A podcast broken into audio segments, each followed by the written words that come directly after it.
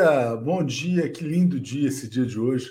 Segunda-feira, 31 de outubro, 7 horas da manhã, começando mais um Bom Dia 247. Estamos em festa aqui por Lisboa. Estamos de alma lavada, né? Choveu a noite inteira, o Brasil está sendo. É uma lavagem do Brasil, né? Que está acontecendo. Realmente espetacular. O fascismo está tá escorrendo pelo ralo.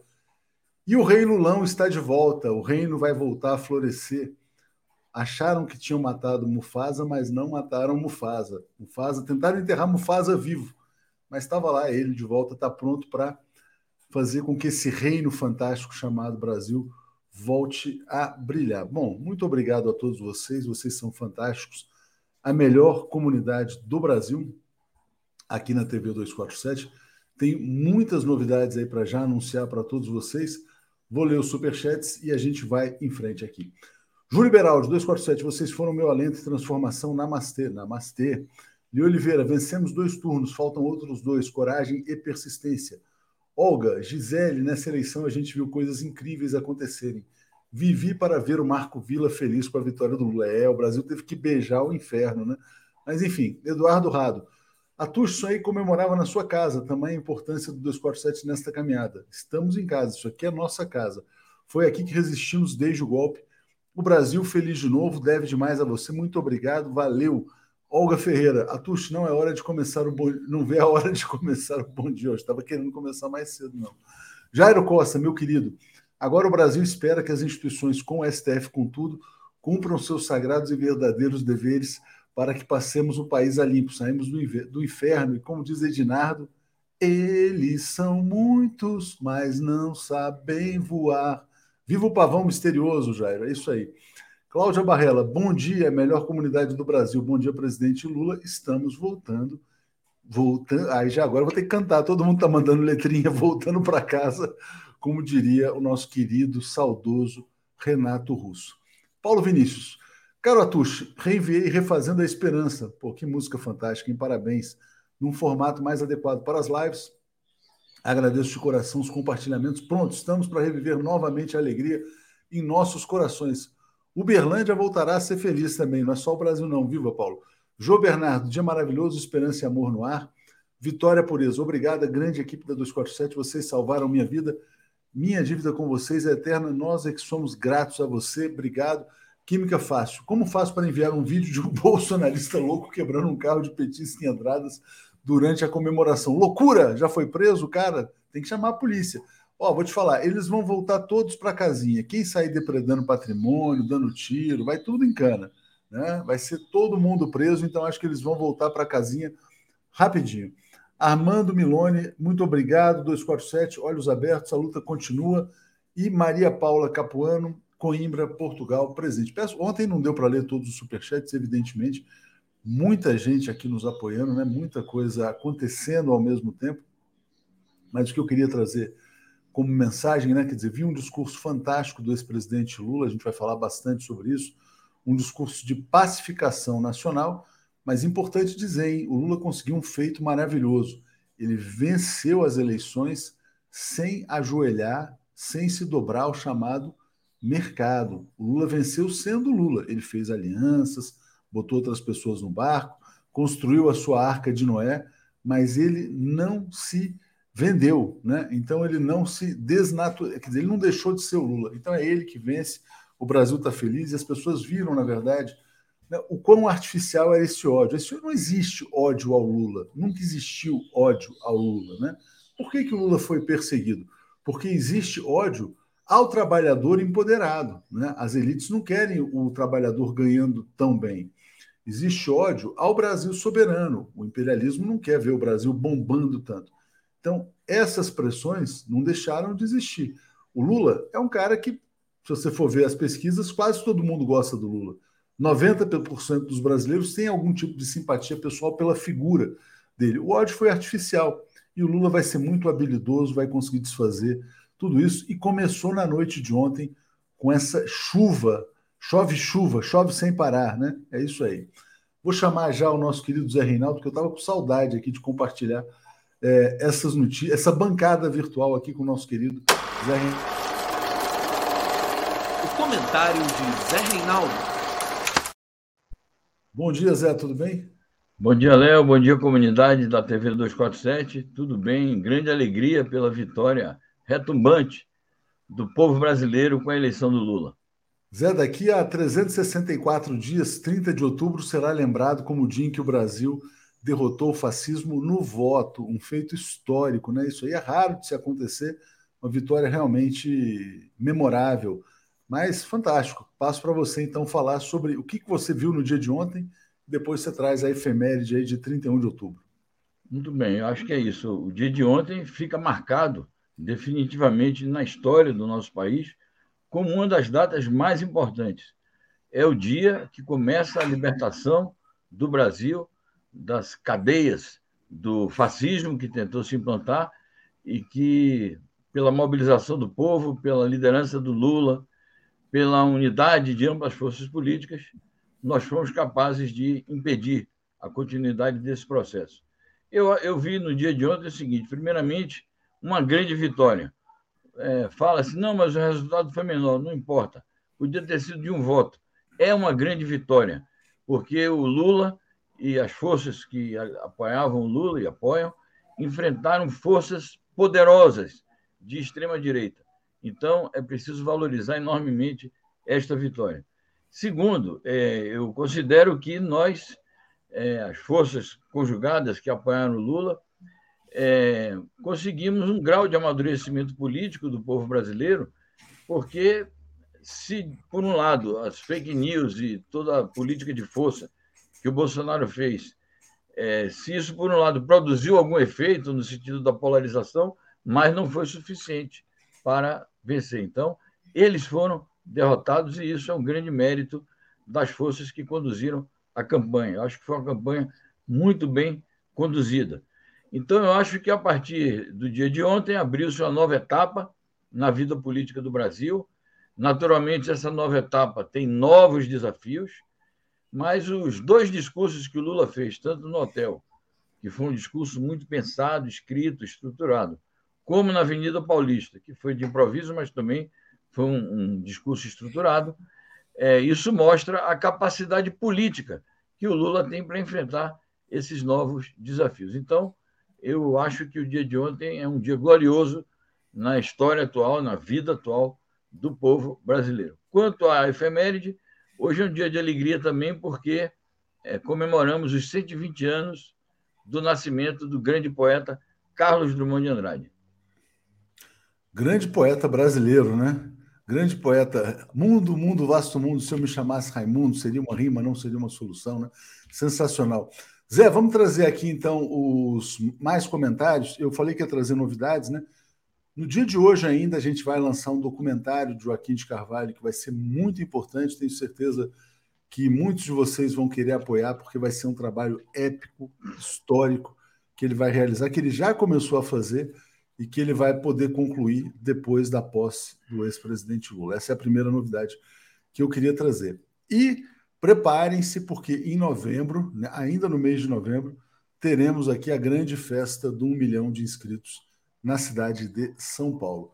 É, a gente não podia anunciar essa festa antes, porque imagina, né? Imagina se a gente tivesse aqui num clima de baixo astral, não teria condição de fazer festa do milhão. Então, preparem-se, teremos a festa do milhão e teremos também o documentário. E quem sabe se a gente, se o nosso departamento de festas for bem sucedido, né, Zé Reinaldo? A gente faz o Réveillon da posse em Brasília também, né? O departamento de bolos, festas, aniversários, assim, essas coisas. Bom, vamos lá. Deixa eu trazer muitos superchats aqui. A gente tem muita gente nos apoiando. Onde que estava?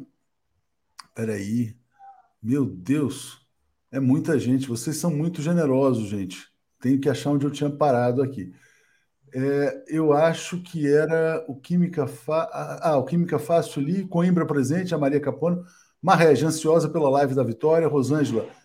Bom para quem ganhou a eleição ontem, é Lula. É, Marcos Brasil, bom, parabéns, amigos. O dia nasceu feliz, Cida Cunha. Muito obrigado, TV 247, pelo trabalho, pela luta democrática. Orgulho de estar ao lado de vocês. Zé Neto, em Santa Catarina, Palhoça, bolsominions fecharam a rodovia. Não estão aceitando a, a, o resultado. Polícia, tem que mandar a polícia lá e prender todo mundo. Centelha, tema hoje, última forma do Baden Uh, e Paulo Pinheiro, obrigado pela sugestão. Thelma Guelpa, grande emoção para dizer que faltam. Continua a contagem regressiva, né, Thelma? 62 dias para a grande festa da democracia. Parabéns, Lula 247. Nossa estrela volta a brilhar. Eliana, parabéns. Sem vocês não teríamos conseguido. Obrigado, Eliana. Wadsworth, uh, vitória gigante contra o poder econômico, a máquina do Estado e os falsos profetas. Contra o poder econômico, contra os meios de comunicação, contra a máquina do Estado, contra os falsos profetas, contra as polícias, contra o exército, contra muita gente, né? O Lula é gigante. Nilson, Atush, comente o discurso do Lula e, e, qual teria não, qual teria sido o discurso do, do Inominável. Hoje eu não queria falar do Inominável. Bonner uh, e Aloprete a enunciar críticas. Globo vai voltar a atacar. A Globo vai ficar meio pianinho durante um tempo, depois vamos ver. Mas a gente vai estar tá aqui para mostrar as garras né, para a Rede Globo. Léo Fernandes, pílula de otimismo diária, parabéns. Pedro Cândido, bom dia especial a você, obrigado. Rosa Murad, obrigado a todos, toda a equipe. Tânia Yasmin, parabéns pelo maravilhoso trabalho nas eleições. Gabriel, parabéns a 247, papel fundamental no processo de retomada do Brasil soberano e decente. Agora é fortalecer a nossa comunidade expandida. Exatamente. Agora eu posso dizer que eu sou brasileiro, de novo, tenho orgulho, né? Maria de Barros, valeu, desde sempre denunciando o golpe, nos informando com qualidade. Vocês salvam minha vida diariamente. E a comemoração em Brasília? Vai ter que dar, vai ter que dar, exatamente. Gilberto Geraldo, triplex do Lula, 2002, 2006, 2022, né? Já tem gente sonhando com tetra. Vamos lá, Prostan. Estou desde três e meia parada na, no, no Graal de Resende, empresa de ônibus bolsonarista, seguiu viagem mesmo sabendo do bloqueio. Ditadura voltou, Marcos Feijó nos apoiando. Otávio, grande dia, voltamos a respirar e ter esperança. Parabéns, 247, pela coragem no combate ao fascismo. Paulo Leme, viva o povo nordestino, parabéns. Sônia, obrigado, estamos juntos em quatro anos, nesses quatro anos, juntos somos mais fortes. Nilo Alves, Léo querido, chorei ontem de felicidade. Obrigado a todos, a todos vocês pela força, garra e por nos manter unidos. Mariângela, lindo dia com a estrela brilhando novamente. O Brasil já começou a mudar. Ontem, uma viatura passou por um grupo feliz e comemorou e fez um L. Agora, agora os policiais vão se libertar também dos fascistas. Ana Franco, mérito é da Frente Ampla, mas se não fosse o Lula, não conseguiríamos. Obrigado, Lula, por tudo. E Pedro Cândido, nosso destino, aprendemos muito com os nordestinos. Já já eu trago mais, é. Vamos começar então pelas repercussões internacionais, né? Realmente o mundo está muito feliz, não é só o Brasil que está feliz. O Joaquim ontem mandou um vídeo muito legal, Zé, que os jornalistas, os correspondentes internacionais estouraram champanhe no, no comitê lá do hotel. Todo mundo celebrou, porque ninguém aguenta, né? Ter que ir para a coletiva de nazista, enfim. Zé, a festa no mundo. Bom, o Lula, com muita razão, no seu discurso ontem, da vitória, ele disse assim: o mundo estava com saudade do Brasil. Então, eu acho que o sentimento agora é este: o mundo que estava com saudade é, se regozija com a vitória do Lula e com a libertação do Brasil e, naturalmente, com a abertura de novas etapas para o desenvolvimento das relações internacionais do Brasil com todos os países do mundo. Então, nós observamos que os chefes das principais potências ocidentais se pronunciaram a partir de Joe Biden, de Emmanuel Macron. É, o Emmanuel Macron chegou a tratar o Lula por tu, que dentro da formalidade da linguagem francesa é, é muito difícil eles tutearem alguém, mesmo os portugueses a mesma coisa. Então ele tratou Lula por tu, mostrando uma proximidade assim muito grande e uma é, vontade de aproximação é, com o Brasil nessa nova etapa. É, além disso, é, governos como o da Alemanha, a própria União Europeia se manifestou. É, ressalto também os governos da China e da Rússia. A Rússia, através do presidente Putin, diretamente, a China, através da chancelaria e da embaixada no Brasil, naturalmente que virá também uma mensagem formal. Eu, eu confesso a vocês é que eu fiquei aguardando uma mensagem do Xi. Né? A gente recebeu a mensagem do Putin e a do Xi. É, a do Xi acho que vem. Aqui a China tem seus rituais lá de, de funcionamento interno do partido, é, do governo, do Conselho de Estado, mas eu não tenho dúvida de que o Xi vai enviar uma mensagem de congratulações para o Lula. É, é, é habitual a China fazer isso, mandar mensagem de congratulações quando há eleições, e com maior razão ainda com o Lula, que foi o, o presidente que é, elevou para um status bem superior o nível da parceria estratégica global entre o Brasil e a China.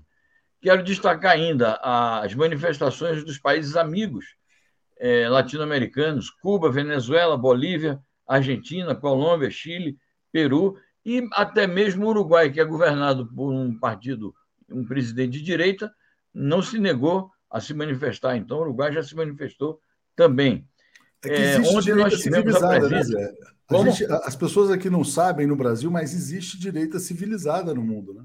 Sim, sem dúvida. Mesmo esses países todos que a gente se refere, é, da, os chefes de Estado das potências ocidentais, é, são forças conservadoras de direita, mas que têm uma percepção de mundo e de política internacional diferente da extrema-direita.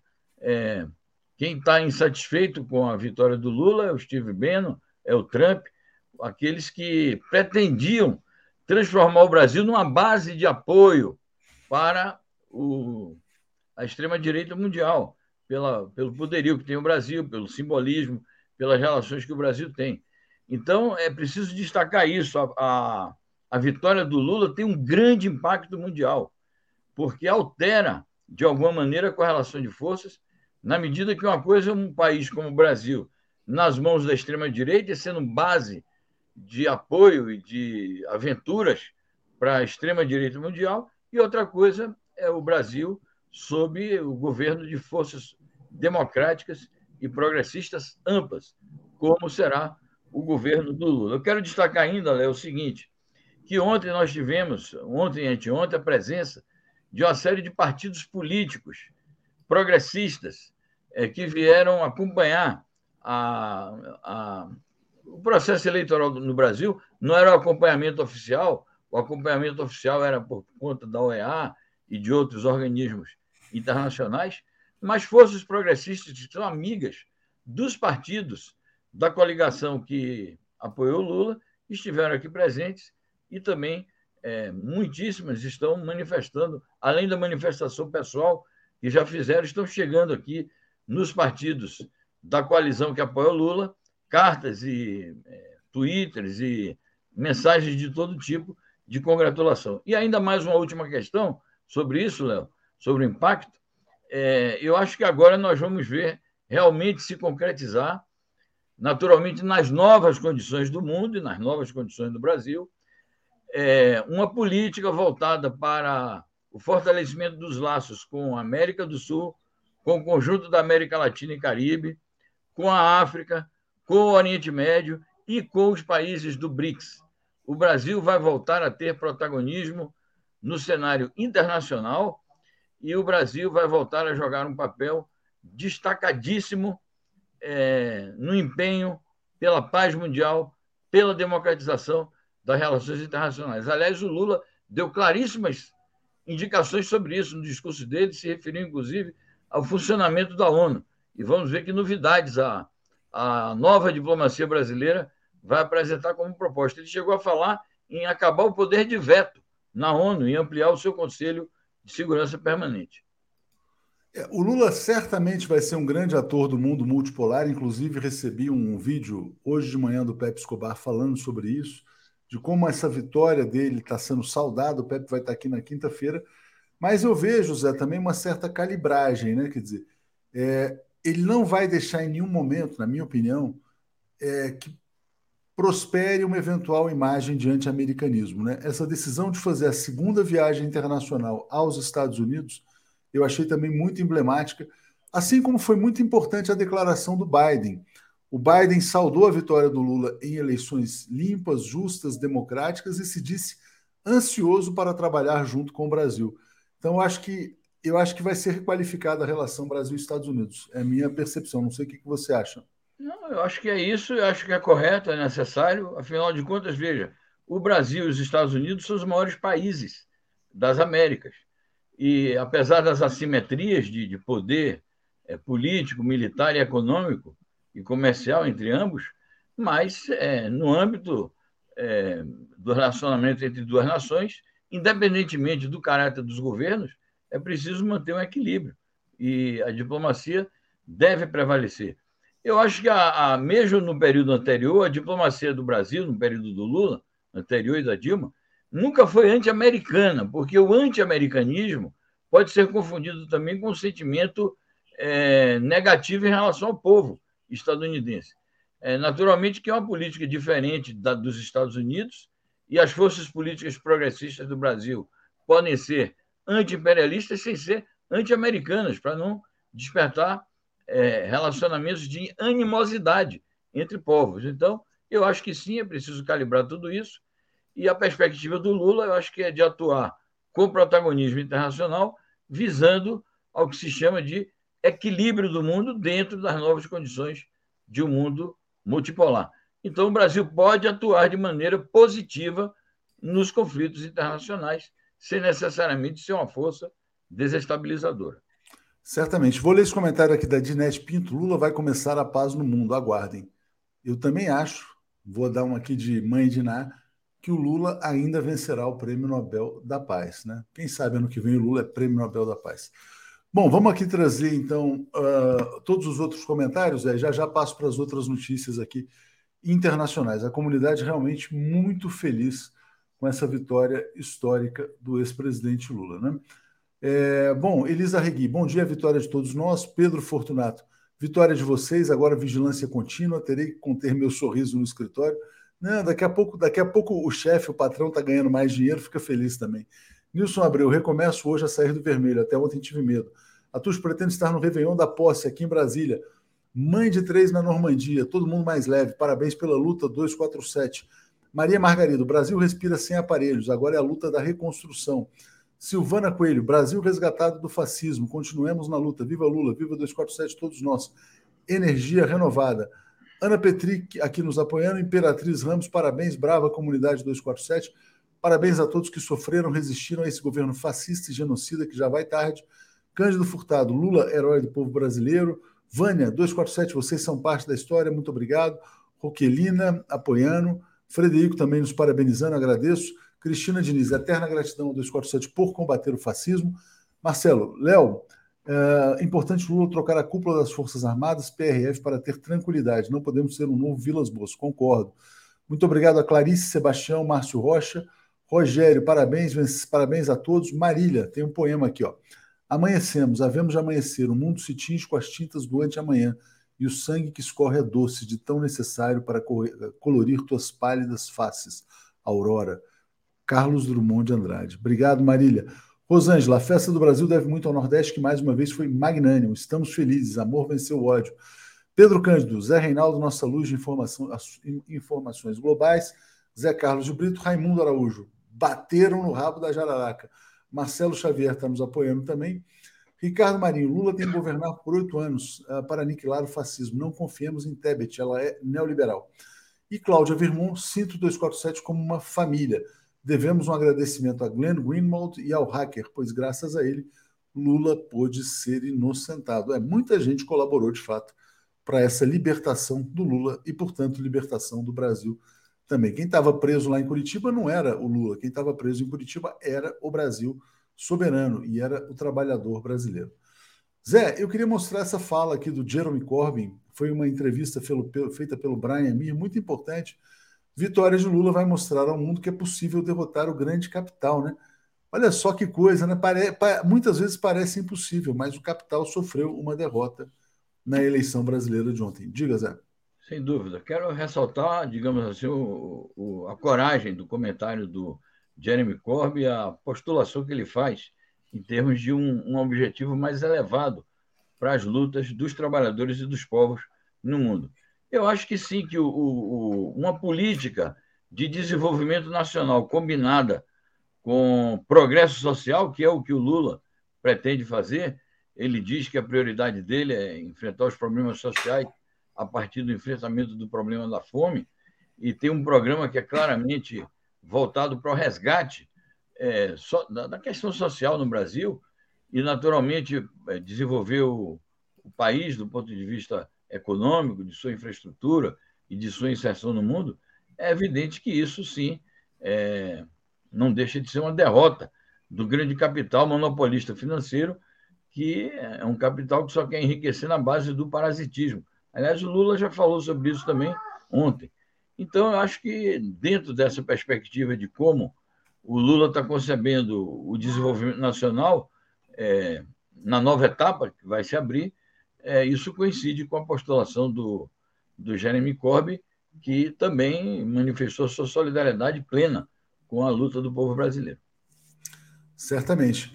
Zé, vamos então aqui, olha só, vamos passar para duas notícias internacionais aqui, um pouco fora da questão brasileira, né? Hoje, a, evidente, a, prefer, a preferência era pra, pela repercussão da vitória do Lula. Trago essa aqui, ó. O mundo seria muito melhor sem o bloqueio contra Cuba, disse o chanceler cubano, nosso querido Bruno Rodrigues. Diga, Zé. Exato. Essa notícia vem a propósito de que, a partir de quarta-feira, é, na quarta e quinta-feira, serão examinados e votados é, os projetos de resolução que Cuba apresentará formalmente na Assembleia Geral da ONU, através do seu chanceler, é, Bruno Rodrigues, é, contra o bloqueio é, imposto pelos Estados Unidos a Cuba. Então, durante é, 30 anos consecutivos, Cuba apresenta tais projetos de resolução e sempre a maioria esmagadora dos países membros da ONU condena a, o bloqueio estadunidense a Cuba e, com certeza, mais uma vez, durante esta semana, nós vamos assistir a mais uma vitória diplomática do povo cubano aprovando uma resolução contrária ao bloqueio estadunidense ao país. Talvez um dos últimos vexames diplomáticos do atual governo brasileiro, né? Exatamente. Vamos ver se, como é que a chancelaria está é, recomendando, que às vezes o Brasil é, se abstém, às vezes vota a favor dos Estados Unidos. É, na tradição da diplomacia brasileira, é, é, sempre a favor da, da resolução cubana. Né? Vamos ver, pode ser o último vexame mesmo diplomático do governo Bolsonaro no plano internacional. Muito bom. Zé, então vamos lá, deixa eu trazer aqui comentários aqui que estão chegando, vou botar ainda uma última notícia, já já vou chamar o Paulo e o Alex aqui nessa manhã. É, Adriana Gomes, vou à posse em Brasília, espero ver vocês lá. Parabéns, 247, pela luta diária, vencemos o capital, muito feliz. Ana Verônica, obrigado pela transmissão de ontem, viva, viva a democracia, viva Lula. Eliana, 31 de outubro de 22, centenário de Carlos Drummond de Andrade, o melhor dentre os melhores. É centenário, né? Olha só. É, Edson... 120. Ah, 120, então Ele 120. Nasceu em 1902. Ah, ok, então 120. 120. Edson Doviso, Lula foi épico, né? Miriam Pereira, perceberam que Tebet e Ciro quase não transferiram votos para o Lula? É um bom tema, o Paulo vai falar sobre isso também. Eduardo Neri, feliz como brasileiro, muito feliz como baiano. Twitter, uh, 247 foi meu refúgio quando a desesperança quis me dominar. Parabéns, Léo 247, a grande equipe. Foi um privilégio acompanhar a vitória com vocês. Obrigado. Márcia Regina, viva Lula, viva nós, viva o povo brasileiro. Joilson, agora vamos recuperar o nosso símbolo. Paulo Miranda, e o cercadinho? Como é que está o cercadinho, né? Parece que a Gadolândia, uh, bom, não vou chamar mais de gado também não, desapareceram. É, Marcelo Xavier dizendo que Lula venceu a máquina do Estado, certamente. Elaine, o Brasil nunca foi inimigo dos Estados Unidos, eles derrubaram a Dilma pelo seu protagonismo e soberania. Concordo. Leila Jenkins, Nobel não merece Lula e nem Assange. É, mas o Lula vai acabar ganhando assim mesmo. Nilo Alves, o Brasil está prazerosamente com torcicolo e hernia de disco de carregar o Brasil nas costas, o Nordeste, né? Acho que era isso que ele queria dizer. Bom, é, botar a última notícia aqui, Zé, é, que aí é o mundo da tensão, da guerra, da violência, né? Estados Unidos planejam enviar bombardeiros nucleares B-52 à Austrália em meia tensão com a China. Né? Mais tensão, né? antagonismo entre Estados Unidos, China e Rússia. Diga, Zé. Exato. É, isso faz parte da política militarista dos Estados Unidos eles que condenam sempre a, as declarações que vêm da Rússia relativamente ao problema nuclear, é, estão intensificando, porque essa política militarista tem a ver com a política nuclear, porque esses bombardeiros B-52 são bombardeiros capazes de carregar as bombas nucleares e descarregar sobre os seus alvos. E o fato de estarem fornecendo isto à, à Austrália é, faz parte da estratégia estadunidense em relação à chamada área da Ásia-Pacífico, é, no, no, quadro daquele é, projetado bloco é, político e militar chamado AUKUS, que é Austrália, é Reino Unido e Estados Unidos, e que tem funções antichinesas. A própria China já disse: cuidado, vocês podem estar querendo criar uma espécie de OTAN aqui na região, isso afeta nossos interesses, e, portanto, essa venda projetada dos bombardeiros B-52 a Austrália afeta as relações com a China e tensiona a região e o mundo. É, Zé, desculpa, só pedindo aqui para fechar os comentários aqui no Facebook, porque apareceu um bolsominion. Apareceu um bolsominion que saiu do esgoto, já está bloqueado, mas é importante a gente fechar aqui. O Nilson fala assim: deixem Ciro na Paris dele, morreu politicamente. Ontem eu pensava assim, nossa, não deve ter solidão comparável à do Ciro Gomes no dia de ontem, né? Podia estar naquele palco lá onde estavam todos os democratas, preferiu não estar. Zé, muito obrigado. Vou chamar aqui o Paulo e o Alex. Grande dia, grande semana. Muito obrigado por todo o seu empenho aí. Obrigado eu e vamos à luta. Boa semana a todos. Seguimos em frente. Seguimos, valeu. Abração. Alex Sonic e Paulo Moreira Leite. Bom dia, grande dia. Bom dia, Paulo Moreira Leite. Bom dia, Alex. Tudo bem, Paulo? Bom dia, bom dia, Tuxo. Bom dia, Alex. Bom dia a todos e todas. Bom dia àqueles que estavam na Paulista ontem. Eu fui lá encontrar vocês. Foi uma boa noite. Grande, grande momento, como sempre. Enfim, estamos aí. Paulo na farra, farra ah, democrática. bom dia, Alex. Me contive, me contive. Tá certo. Bom dia, Alex. Bom dia, feliz 2023. Feliz 2023. 2022 acabou, felizmente. Estamos em 2023. Parabéns a todos, parabéns ao Brasil, parabéns ao mundo. Eu acho que o mundo estava esperando essa, essa vitória. Eu acho que está todo mundo feliz. Vocês viram o tamanho da manchete da Folha de São Paulo? A letra da, da, da, manchete é maior que o logotipo. Eu nunca vi isso. Olha é, só. O Brasil foi salvo, né? No, no, último minuto, né? Foi muito, muito legal. E, e com a mesma família do logotipo. Eu acho que está todo mundo feliz. É, a Globo está eufórica. Está dormindo até agora, foi dormir ontem, não falou nada e tal. Ele tá Mas tá eu acho que, eu acho que é, sai um peso das nossas cabeças, né? Ontem foi, né, foi complicadíssimo, mas foi a maior vitória da democracia, né? A maior vitória da democracia aos 45 do segundo tempo, de pênalti, mas foi. Mas não foi roubado, não foi pênalti. Não, imagina, quem, não. Quem tentou roubar, quem tentou roubar foi o não, outro time, fechando estrada. É isso. Né? Deixa eu trazer os comentários, a gente já vai entrar aqui nos detalhes aqui dessa grande vitória, né?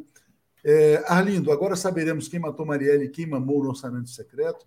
Cristina, gratidão, equipe, pela companhia. Moro perto da Avenida Famosa, comemorações em Vitória da Conquista, alegria e alívio. Famílias e jovens comemorando. Geraldo, pronunciamento de Lula pôs fim à vergonha do pronunciamento inominável quando foi eleito. Um estadista está de volta ao lugar do qual nunca deveria ter saído. De fato, a gente estava com saudade de um presidente, né? João do Sertão, sempre na trincheira com 247. Marco Silva, trabalhadores aposentados e vítimas adoecidas de terror no trabalho respiram aliviadas hoje. Agora falta o extremista ser preso. Fernando Bai, a terceira via e os Neném apertaram 22. Délio nos apoiando. O do Nilson sobre Ciro já tinha lido, né? Miriam, temos que nos preparar para defender Lula nas ruas. Oraldina, muita emoção. Na Bahia, duas vitórias. Vivo Jerônimo. Precisamos de muita sabedoria para ajudar Lula a escrever um novo capítulo da história. Vocês foram indispensáveis.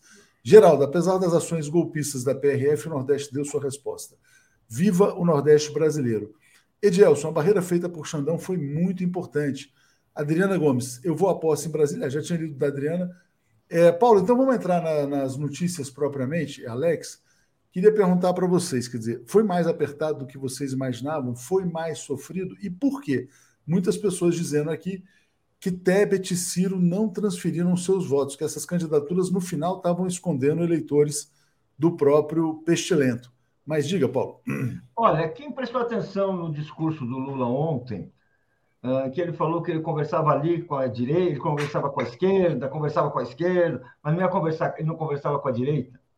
Na verdade, essa declaração, uh, eu acho, eu acho, estou, estou inferindo, mas ela traduz uma realidade do, da, do segundo turno. O Lula terminou o primeiro turno com uma vantagem de 5 milhões de votos. Quando chegou no segundo, quando, no segundo turno, onde teoricamente a, a, diferença deveria aumentar, porque afinal ele teria o apoio do partido da Simone Tebet, teria o apoio do PDT, ele conseguiu uma vitória por uma, por, uh, de 50, 50, menos de 51% ele, ele, ele ganhou a presidência com 50, 2,9%, uma coisa muito apertada. Por quê? Porque a maioria dos eleitores da Simone Tebet e do uh, uh, uh, da Simone Tebet e do Ciro Gomes não votaram no, no Lula, deram seu voto para o Bolsonaro. Isso é matemático, você vê ali assim o que aconteceu. Isso significa o quê? Que esses partidos que declaravam apoiar o Lula, que declararam tudo isso, na verdade, ou fizeram o corpo mole, ou, ou chegaram e não, e não jogaram nada, estão apostando em fazer do Lula um governo fraco. Porque agora ele vai chegar, ele já tem um Congresso que é a oposição, uh, uh, que é a oposição, que o bolsonarismo arrebentou no primeiro turno, e agora ele chega com uma posição um pouco. Uh, não é de fraqueza, porque a vitória nunca é uma fraqueza, mas é uma vitória que poderia ter sido melhor, poderia ter sido maior. Mas, de fato, ali faltou empenho, gente. O PT foi à rua, o PT fez, fez foi atrás, os, aqueles, todos aqueles pequenos, minúsculos partidos de esquerda certamente apoiaram. Agora, aqueles aliados que agora vão querer ministério, que agora vão querer dar grandes palpites no governo, não se mexeram e fizeram o corpo mole. Esse é o resultado que, que, que, me incomoda na, na, na, na, apuração de ontem. É, de fato, né, eu considero que a Frente Ampla foi importante, mas eu esperava também que a Frente Ampla trouxesse mais votos do que trouxe. Naquela coisa, eram 5 milhões de votos no primeiro turno, viraram dois no segundo turno de diferença. Por que, que a diferença encolheu? Né? Lógico, tem todo o peso da máquina, essa coisa toda, teve muita compra de votos, o tempo foi passando, a economia foi melhorando, isso é um fato. Né? Mas, de qualquer maneira, eu esperava mais votos. E aí vem as pressões, de fato. Alex, você mencionou a Folha, mas a Folha também tem um editorial que está dizendo assim: ao centro Lula. A Folha já está mandando no Lula no que, que, ele tem que fazer. Mas, é, é, mas a campanha dele toda foi essa. Não, não, sim, sim, mas eu sei, mas é já está chegando a cobrança. Demais. Mas, mas eu queria te pedir uma interpretação sobre por que, que a diferença de votos encolheu, na sua opinião, é, e já já a gente passa para a formação do governo. Diga, Alex. Porque, olha, é, é para começar, eu, no meu íntimo, estava prevendo uma vitória de 51 a 49 sempre lembrando aquele cientista político que o Paulo conhece, Clifford Young, que falava nos 3% do eleitorado que não declara voto, mas vota na extrema-direita. Então, quando eu vi o último Datafolha e o último IPEC, eu estava levando em conta isso. Ah, mas o Bolsonaro está com 46%, mas tem os 3% que não declaram, então ele deve estar com 49%. Se ele está com 49%, Lula só pode estar com 51%. Então, é, primeiro, tem isso. É, segundo, eu acho que não faltou empenho de ninguém. Eu, eu vi a Simone Tebet em campanha o tempo todo, a Marina Silva em campanha o tempo todo, o Ciro, o Ciro esquece, o Ciro realmente não teve, mas o PDT estava lá. O Cid Gomes fez campanha no, no Ceará. Então, o acho que não é, não é isso. Grande, Acontece que o Lula, no, no, no, segundo, no segundo turno, o governo jogou todas as suas ferramentas. O governo jogou tudo no segundo turno contra o Lula.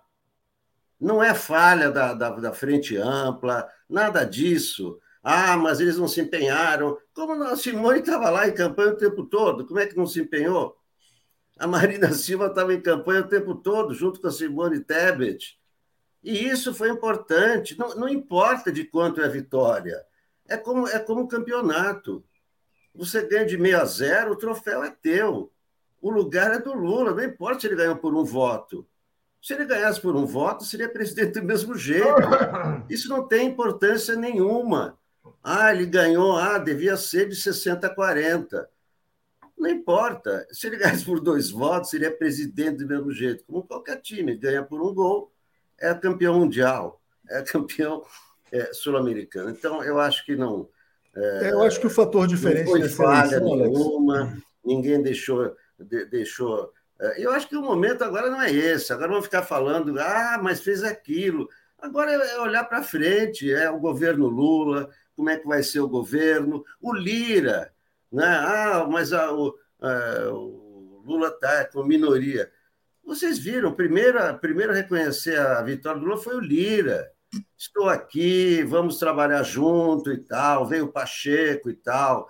Então, é o seguinte: tem que desmontar esse clima de animosidade, sabe? Ah, os bolsonaristas e etc. O Tarcísio aqui em São Paulo ganhou, ganhou, mas vai ser, já está ali, já está dizendo vamos trabalhar junto com Lula também, né? Está lá o Kassab com ele, que já trabalhou com Lula e tudo, tá? Então, eu acho que é o seguinte, não é, é, é temos aí uma, uma boa perspectiva. Você vê a reação do, de todos os presidentes, né? O mundo, né? O mundo feliz, o, a, a América Latina, todos recebendo Lula, né? Agora é, é um, é, um, é um novo ciclo, é uma nova era, né? A democracia continua. Não importa se ganhou por dois votos. Dois é, votos também...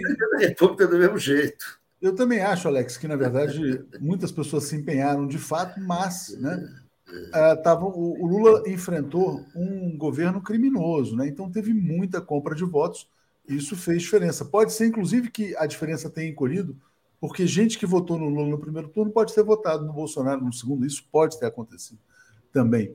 Vou, vou ler todos os comentários que chegaram só, aqui. Ó. É, só, posso só completar isso aí? Eu preciso falar, né? Preciso Não, falar. mas eu vou, te, eu vou te passar e a gente já vai emendar. Mas diga, Alex, diga. Fala, Alex. O, o, o, tinha 9 milhões de votos do Ciro e da Simone. Desses 9 milhões, seis foram para o Bolsonaro e três foram para o Lula. E, como eu já tinha dito aqui várias vezes, o Lula teve 57 milhões e precisava de 59, que foi o que ele teve. Com 59 ganharia. E foi o que aconteceu. Ele, com 59 milhões, ele, ele, no primeiro turno ele teve uma vantagem grande. No segundo turno, o governo jogou toda a máquina em cima do Lula. E vocês têm que se lembrar também que no segundo turno tinha um governador eleito no Rio de Janeiro e tinha um governador eleito de Minas trabalhando para o Bolsonaro que são os dois, é, um dos três maiores, é, e o Tarcísio ganhando em São Paulo. Claro, Alex, deixa eu só, deixa eu só então, passar aqui para é, os comentários. Tem muito, tem muito, a gente já vai seguir então nessa, nessa mesma tendência, mas também já falando de futuro governo, né? Bom, Sabina Chaves Chavan está dizendo: Lula cumpriu seu papel, nos libertou do fascismo. Maria, concordo com Alex, hora de pacificar. Valentim, Alex certo, todos se empenharam, era contra a máquina gigantesca de mentiras e baixarias, né? E também disse que eleitores de Simone Ciro eram é, eleitores envergonhados do Bozo. Felipe, importa, gente, você não está falando de uma corrida qualquer. Bolsonaro não se manifestou até agora por uma razão, não é para relaxar ainda não. Vinícius, Lula ganhou 3 milhões de votos e Bozo ganhou 7 entre primeiro e segundo turno. Ciro e Tebet tinham 8 somados. Né?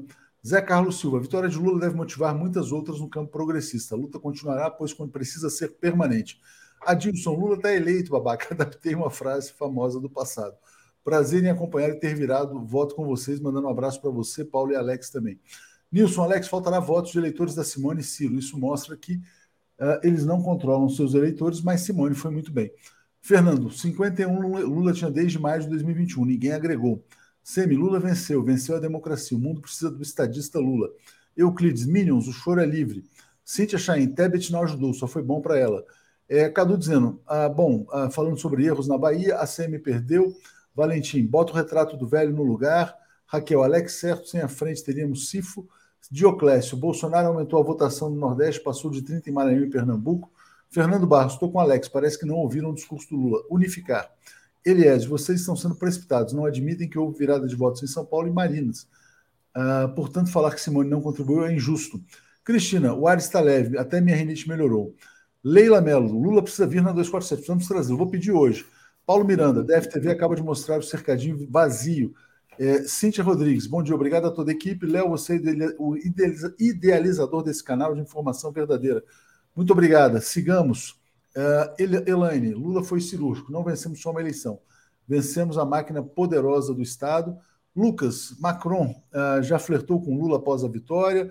Gilberto Geraldo, Malafaia prometeu travar as urnas por oito horas se houvesse fraude. É, Marcos Trindade, ansioso para ouvir o Pepe. É, Mana, é, senhores, o que será do Gini quando o Zeppelin for embora? E Gisele Filipe está dizendo o seguinte: quer dizer, ontem Bonner chamava Stucker de Stuquinha. Cadu, parece que Ciranha não vai receber a segunda parcela. Roberto Vieira, aqui não é uma rádio pirata com alcance limitado, somos uma potência com alcance global. a imprensa eh, mainstream financiada pela BlackRock pode ser vencida. Obrigado, Roberto, pelo comentário. Provamos que podemos vencê-los, né? É, e já li aqui do Arlindo sobre Marielle. Bom, tinha parado aqui na Sabina. Paulo, olha só, então vamos voltar. De fato, né, uh, esses eleitores de Ciro e Tebet migraram mais para o Bolsonaro, é, mas o Lula ganhou, o que importa é que ganhou. Mas já começa a discussão de ministério. O, a primeira pessoa que o Lula citou no seu discurso foi a Simone Tebet. Né? É, e aqui tem uma matéria da Reuters falando dos possíveis ministros. Simone Tebet, Flávio Dino, Wellington Dias, Fernando Haddad, Alexandre Padilha. Qual é o governo que se desenha a partir desta vitória? Diga, Paulo. Olha, primeiro vamos falar, vamos nos entender. Todos estamos muito felizes com essa vitória, batalhamos por ela, Ninguém aqui fez, se empenhou menos. Todos foram à luta o tempo inteiro. Então, todos estamos muito contentes e sabemos que vencer é, vencer é muito importante. Agora, não é só matemática. Não importa qualquer matemática, não importa qualquer resultado. Um resultado menos elo eloquente abre, abre espaço para forças que vão tentar entrar no governo, vão tentar modificar o governo, vão tentar redirecionar este governo. Não vamos pensar que assim que está tudo dado, porque agora nós ganhamos. Isso é o começo e são novos desafios que estão na frente. Como todo mundo sabe, qualquer pessoa que já viu a história de um governo acompanhou, acompanhou um governo. Um governo é, que necessita de apoio, que vai enfrentar esse Congresso hostil e tudo mais, bem, ele pode acabar, ele, ele, ele vai ter ele, ele, ele precisa ter muita clareza de seus propósitos, muita firmeza, não, é, não, não, estamos assim numa festa de aniversário. A festa de aniversário foi ontem, naquele palanque maravilhoso, vai prosseguir, vai ter na posse. Mas, gente, nós estamos num país que precisa ser reconstruído. E ele precisa ser. Isso, isso significa que será preciso derrotar, passar em, em passar em, em, em, vista vários, todo um histórico de golpe, todo um histórico de privatizações, um histórico de quebra de direitos. E isso, gente, não vai ser, não vai ser pacífico. Porque tem muitas pessoas que, que, que, que agora apoiaram o, a, a, o, Lula por motivos, sejam motivos que for, mas que estão interessados em preservar tudo isso. Que estão interessados em manter esse, esse, esse Estado híbrido que foi sendo construído a partir do golpe. E que do golpe uh, uh, Temer e depois Bolsonaro. E que vão tentar com tudo isso. Essas grandes coalizões, que, nós, que costumam ser saudadas, saudadas como grandes momentos da história, elas muitas vezes elas terminam em desastres, porque ninguém entende nada, ninguém consegue, uh, ninguém consegue definir um rumo. Eu confio na capacidade do Lula para definir esse rumo. E é por isso que eu, que eu, que eu digo todo o tempo: é preciso saber muito claro, não só que nós queremos ganhar, mas para que nós queremos ganhar. Não é para fazer uma festa, não é para congraçar, é para apontar um caminho que os, os, brasileiros estão precisando. E os brasileiros que querem, aqueles que nunca deixaram de votar no Lula e que são o grosso desse eleitorado, que, aliás, o fato de terem vindo, vindo poucos votos do Ciro, poucos votos da Simone, mostra muito bem quem é que estava batalhando por essa eleição. Não eram esses aliados de agora, não são esses aí, é o povo, o pobre, aquele que quer rever, aquele que tem direitos a receber. É esse. Então, e é nesse, é sendo leal a essas pessoas que o Lula poderá fazer um mandato vitorioso.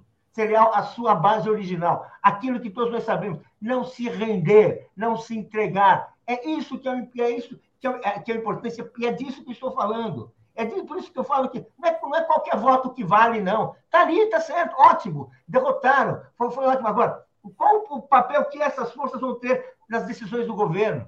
Vai, vai, vai ser como, como aquele, aqueles governos que tiveram a ilusão de que quanto mais você ceder, melhor fica. Não, gente. As, as, a, a, as grandes coalizões costumam, sem princípios, sem caminhos, muitas vezes costumam produzir desastres. Eu posso poderia me falar aqui, citar aqui, mas não vou fazer isso. É só dizer o seguinte: o governo tem que ter um caminho. O caminho quem deu foi o povo, quem deu foi o eleitor, que foi aquele que ficou em sintonia com o Lula e que escolheu o Lula para voltar, para assumir arrumar a casa.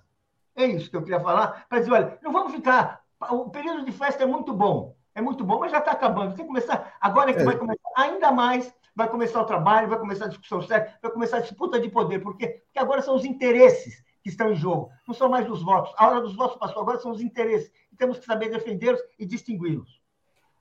É, não, acho que sim também. Agora, Alex, vamos lá, vamos fazer especulações. Como é que você vislumbra o ministério do governo Lula? Quem você acha que são nomes óbvios, nomes fortes, nomes prováveis na equipe do Lula? Esses todos aí que você citou. A Simone Tebet vai ser ministra, sem dúvida, não sei do que, mas o próprio Lula já disse: você vai ser ministro do que você quiser. Né? É, o Alckmin vai ser ministro, porque o Lula já disse que a lei de vice ele ia dar o ministério para o Alckmin. O Haddad vai ser ministro, sem dúvida. Poderá ser de novo ministro da Educação, foi o melhor ministro da Educação da história do Brasil. Sem dúvida, ele poderá ser.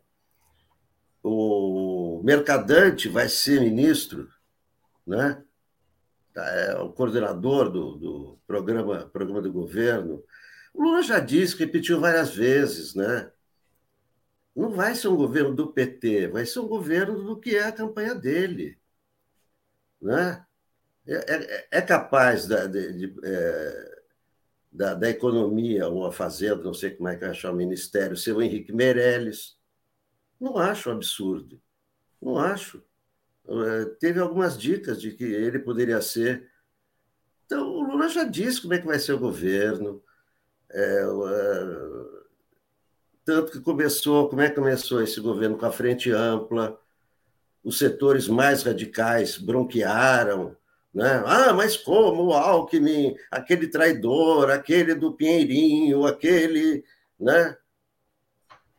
Então é isso. Não, é, agora, né? Tem pessoas nervosas. Puxa vida, eu estou feliz porque acabou Bolsonaro. Para mim, olha, qualquer que for o ministério do Lula, eu estou feliz.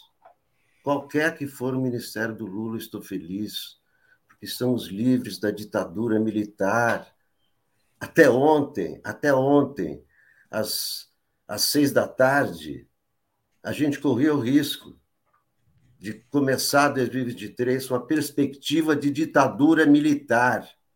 Então, para mim, qualquer que for o ministério do Lula, eu vou aplaudir. Eu também, Alex. Deixa eu só fazer aqui uma especulação, né? É, é um pouco de especulação, um pouco de informação. Não tem nenhum valor assim para vocês cravarem. Mas eu vou dizer o que eu acho pelas conversas que eu já tive e pelo que eu vi naquela foto do discurso ontem, quem vai ser ministro de quê, né? Bom, eu acho que o Aloysio Mercadante será ministro da Casa Civil, porque organizou o programa de governo, boa parte da campanha, conhece bem o governo, conhece muita coisa. Na minha opinião, a Glaze vai ser da Secretaria de Governo, que vai estar ali na Copa, na, eh, ali bem próxima ao presidente Lula. Acho que o Alckmin não será ministro, porque é, é complicado você ter, porque sempre tem crise em ministério e um presidente não pode ter crise com o vice. Mas eu acho que o Alckmin vai ter influência muito grande em duas áreas. Quem estava no palco era o Gabriel Chalita. Eu acredito que o Gabriel Chalita será ministro da Educação. É, acho que a Simone Tebet será ministra da Agricultura, né? então vejo o Chalita e a Tebet sob a influência do Alckmin. É, sobre o Flávio Dino, eu creio que ele será ministro da Justiça, acho um nome fantástico. Acredito também que o Celso Amorim não vai ser chanceler, mas acho que ele vai ter uma salinha especial próxima ao ex-presidente Lula, como um conselheiro especial.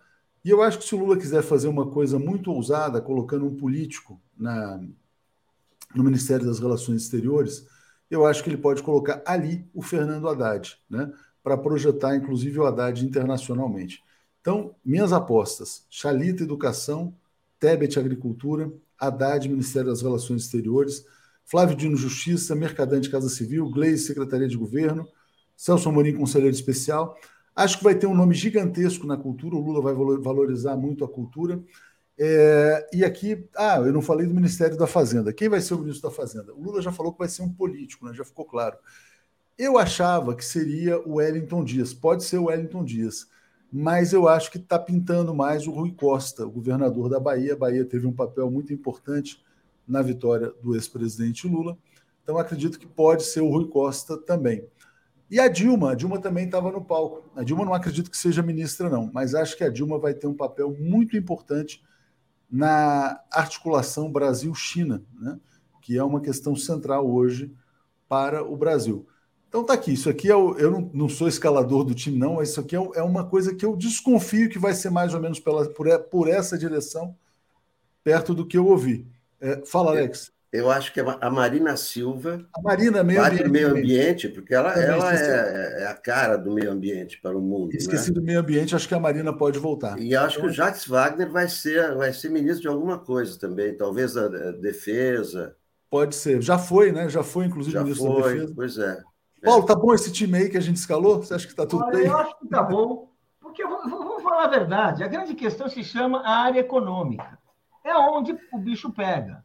É onde vem as pressões de todo lado, é onde você vai. Que tipo de resposta você vai dar, gente, para reconstruir o Brasil e a reconstrução da economia? Quem que você vai chamar para fazer isso? Essa é a questão, porque esse teu time está ótimo. Está ótimo mesmo. Pode...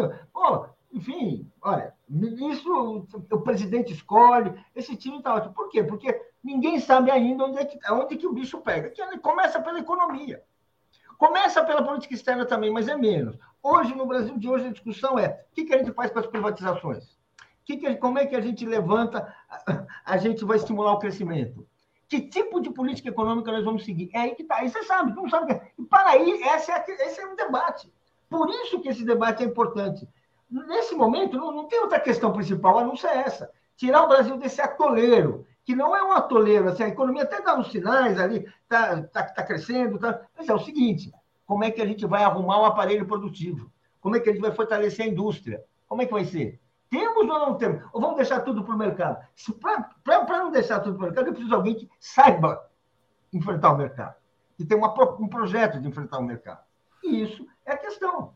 Isso é essa questão que o, que, o, que o Lula vai enfrentar. Então, eu concordo com isso. Assim, esse, é muito bom esses teus nomes. Eu acho, inclusive, que assim, é uma profecia muito bem informada, que é das boas. Porque profecia só de profeta é maluquice. Mas essa daí eu acho que é muito bem informada. Esses nomes que você está falando estão aí. Eu acho, são, são, são interessantes. Agora, a questão é a economia, fazenda. Eu acho que na economia tem uma coisa que eu esqueci de falar. Eu, por exemplo, né? Eu não acho que vai ser o Meirelles, mas eu acho que o Lula vai fazer uma coisa que tem no governo Clinton, que tinha no governo dos Estados Unidos, que era um conselho de economistas. Então eu acho que ele não é um conselhão como tinha no passado mas eu acho que ele vai ter um conselho que ele põe lá o Meirelles, põe o Armínio Fraga, põe o Pércio Arida, põe o Guilherme Melo, põe os economistas da Unicamp, põe, enfim, quer dizer, uma turma, e aí vira um conselho informal, né, sem cargo no governo, para discussão de política econômica. Então, eu acho que ele vai fazer um gesto também para os economistas liberais e os economistas do Plano Real, que aí é você fazer um conselho sem fazer propriamente o que seria ali uma rendição ao mercado. Acho, Acho que o Lula também ele sabe lidar muito bem com isso, né? Quer dizer, ele teve o Meirelles no governo dele, tal. Uh, teve o Palocci. Ah, eu esqueci de um nome, o Alexandre Padilha também. Todo mundo está contando com o Alexandre Padilha como Padilha. ministro. Pode ser ministro da Saúde, que é uma área muito importante, ou alguma área mais ligada à economia também, né? Aí o Antônio fala, e o Randolph? Randolph teve um papel importante também. O Cadu está dizendo, Gustavo Conde será ministro do afeto. É, Paulo Luz, Léo, muito importante trazer Pepe Escobar para a posse do Lula. Newton, Alex Certo, começa o ciclo da prosperidade. Daniel Cross, gente, Lula tem que olhar com carinho para o Freixo. Ele está muito exposto à milícia sem mandato. É, acho que sim, acho que tem, tem derrotados também que terão espaço. Acho que o Freixo vai ter espaço, acho que o Márcio França vai ter espaço. Né? Nardi Gomes, o governo tem que ser plural. Simone, Marina, Maurício Lourenço, será um governo de concertação. O meu PT sabe fazer análise de conjuntura democracia representativa, sabemos. Kaique Pereira, votos do Bozo vieram principalmente indecisos. Na pesquisa Folha de sábado eram seis, na apuração foram três. Ana Maria Santeiro, Deus nos livre do Chalita na educação. Dorian Passos, bom dia, parabéns, 247. Léo, respire e lê devagar. Senti falta do Horta ontem. Teve queda de energia do Horta. Aqueles que estão colocando fotos de luto, um recado. Eu não sou coveiro, né? Tinha muitos, ah, estou de luto tal. Não sou coveiro. Maria Nilda, obrigado 247 pela garantia, ah, pela contribuição à garantia do processo democrático. Fernando, percebam como foi a última semana quando a esquerda dominou as redes. Precisamos usar para contrabalançar o peso do Congresso bolsonarista. Mãe do trio, uh, eu não entendi esse comentário aqui. Vou pular, tá? Mãe do trio, por favor. Zé Pereira, a vitória de Lula é luz sobre o mundo, esperança de bater de frente contra o fascismo. Agora Lula precisa viver anos, porque o vice é dose. Uh, Nilson, Eduardo Moreira e Genones foram grandes e importantes na campanha. Euclides, estamos livres dos militares? É uma questão que o Lula vai ter que enfrentar. Maria Ferreira está nos apoiando. É, Thaís, Paulo, uh, tudo bem, sabemos as dificuldades, mas vamos ter um dia de alegria. Franklin, Tebet ajudou muito, temos que entender a lavagem cerebral e o uso do Estado por Bolsonaro. Maria, Paulo, Lula já disse, não será é, governo Lula do PT. Veja de onde estamos saindo. Kaique e Wanderson estão nos apoiando. É, Alisson Lacerda, Léo, você aceitaria um convite para assumir o ministério? Acho mais do que justo. Não, minha casa é o 247, né? Quer dizer, como é que vocês vão ficar sem mim aí? Que não, não tem jeito. Rita de Cássio, temos que desconfiar sobre o silêncio do Bolsonaro. Vai haver reação, não podemos relaxar. Edivar está dizendo que hoje vai explodir a inflação. É, o Bolsonaro represou muita coisa. Mas vai ter outros fatores, né? Quer dizer, o, o Lula vai valorizar a moeda brasileira também, né? Marcelo Darana dizendo: queremos ver Lula, Dilma colocando a faixa no Lula. Fernando Castro, Janones teve papel fundamental. Elaine cobrando a festa do Réveillon. Paulo Banduque apoiando. É, e, bom, já li todos aqui. É, Alex, então falamos aqui de governo, de ministério tal.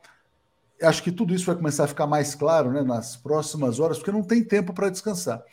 E tudo indica que não haverá uma transição civilizada. Né? Como é que vai se fazer isso? Eu já tinha visto notícias de que o PT cogita, inclusive, judicializar a transição. Se o Bolsonaro não colaborar, as tais instituições, Supremo, podem obrigar técnicos do governo, dos ministérios, a passar todas as informações para que não haja nenhum tipo de sabotagem. Você acha que o Bolsonaro, eh, eu não queria falar sobre ele, será que ele, ele realmente vai tentar melar, fazer algum? Porque ele está totalmente não tem, isolado. Não tem mais o que melar. Mas atrapalhar, sabotar, o que, que você acha que vem pela frente? Tudo que ele fizer é, em relação a isso vai ser pior para ele.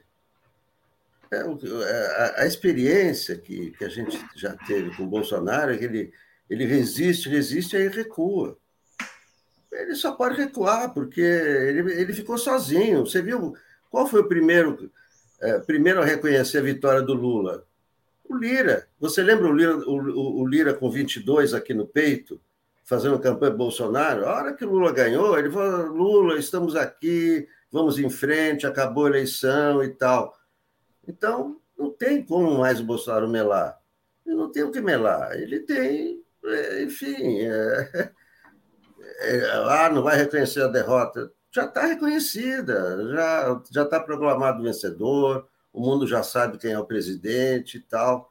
Então, não tem mais o que ele fazer, a não ser ah, ah, vai ficar até dezembro e vai embora, né? Não tem, vai, vai, vai, vai colocar tanque ali, ah, que vocês não entram. Ele, ele, é, ele resiste um dia e diz, ah, então tá bom, então, né, o que, que vai fazer, e etc. né? Não, não vejo nenhum espaço para. Ah, estão lá os caminhoneiros, né? caminhoneiros estão travando as estradas. Ah, não aceitamos o resultado. Tá bom, vão lá ficar um dia. Ficam lá sem trabalhar, e vão ter que sair. Daqui a né? pouco chega a polícia. Paulo, como é que você vê a transição? Olha, eu não acho que vai ser uma transição assim republicana, para usar um termo neutro. Não vai porque o, o, o, o derrotado não tem nenhum escrúpulo democrático. Ele já foi aconselhado pelo Steve Bannon, está em entrevistas nos jornais, a não reconhecer o resultado.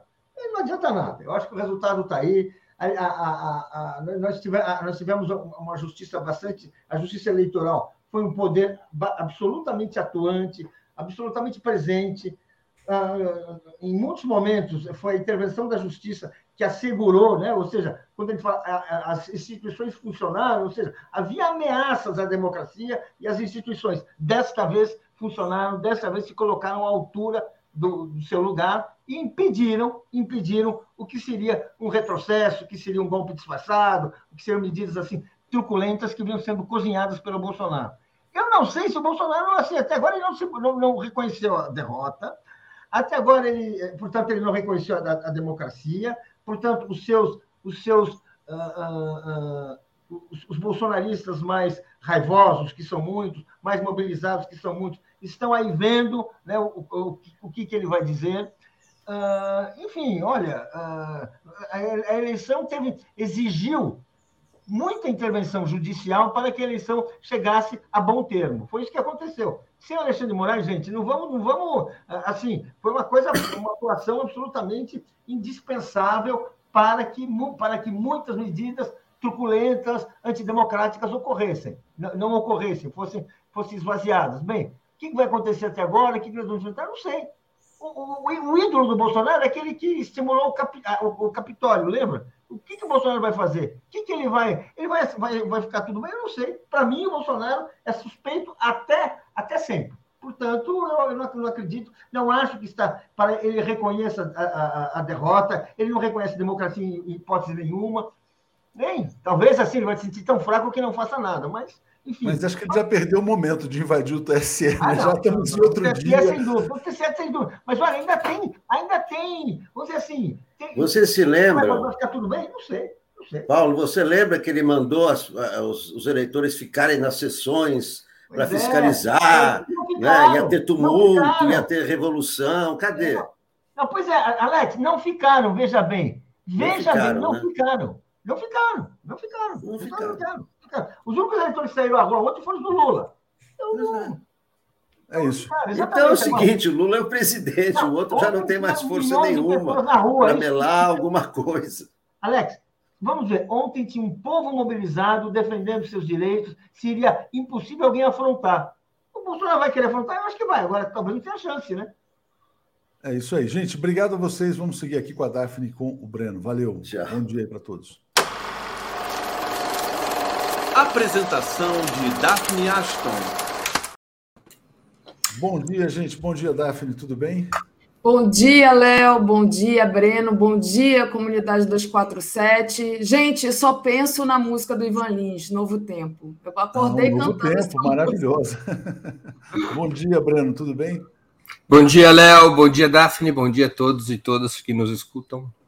Bom, já são, é, somos 18.400 pessoas aqui agora. Vamos dar os likes, compartilhamentos, inscrever também no canal Ópera Mundi, né? Deixa eu só atualizar os comentários aqui, Breno. É, Edjane, obrigada por nos auxiliar nos comentários brilhantes, por termos jornalistas íntegros lutando pela democracia.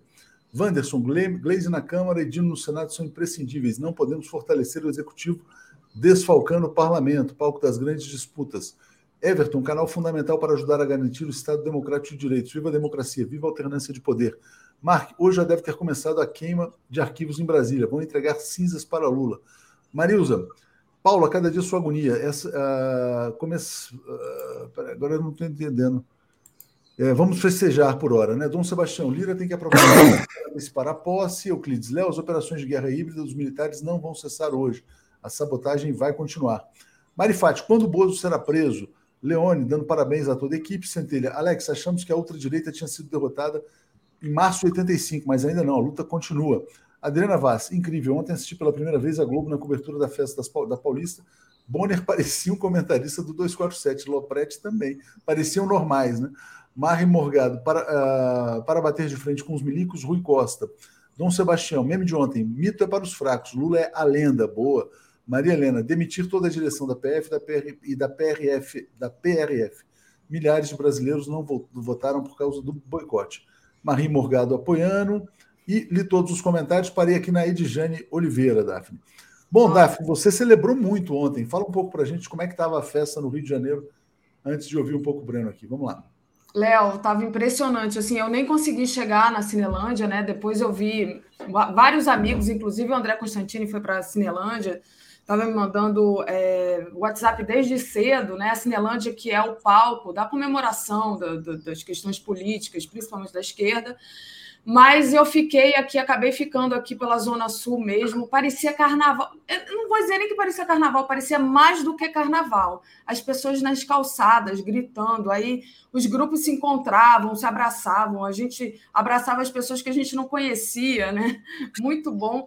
E assim, um ou outro bolsonarista é, ficava, vai para Venezuela, e assim, mais, é, mais chateado, digamos assim, mas foi engraçado, porque quando eu desci, né, o Lula ganhou, eu desci e tinha aqui no bar da esquina um cara com a camisa do Bolsonaro e, e todo mundo gritando Lula, Lula, Lula, Lula, né? De vermelho, aí o cara falou assim: é Lula mesmo, eu perdi, é o Lula. Que bom! Então, eu fiquei encantada assim, com a, com a capacidade né? do, do, desse bolsonarista de ficar feliz também com a festa e de se contagiar pela alegria que estava aqui nas ruas da Zona Sul do Rio de Janeiro que deu a vitória para o Lula, né? Aqui foi Laranjeira, Jardim Botânico, Copacabana, toda essa zona sul aqui, o Lula ganhou. O Lula perdeu no Rio, mas aqui na zona sul ele, ele ganhou. Então foi muito bom o carnaval. Eu não dormi nada essa noite, gente. Mas eu, eu durmo depois, não tem problema. Breno, muita felicidade, muita conciliação naquele palco, a Globo feliz, todo mundo exaltando mas não acabou a luta de classes no Brasil, né? Vamos dizer assim, os interesses materiais que provocaram o golpe de Estado, a prisão do Lula, ainda não foram superados no Brasil. Você acha que o Lula vai ter habilidade para lidar com tudo isso, para colocando as coisas no seu lugar nesse ambiente de grande conciliação nacional aparente? Como é que você vê? Não. Primeiro que as celebrações duraram 12 horas. Quem abre os jornais de hoje especialmente o editorial da Folha de São Paulo, é, a grande burguesia do país já dá orientações para o Lula. É o cabresto, né?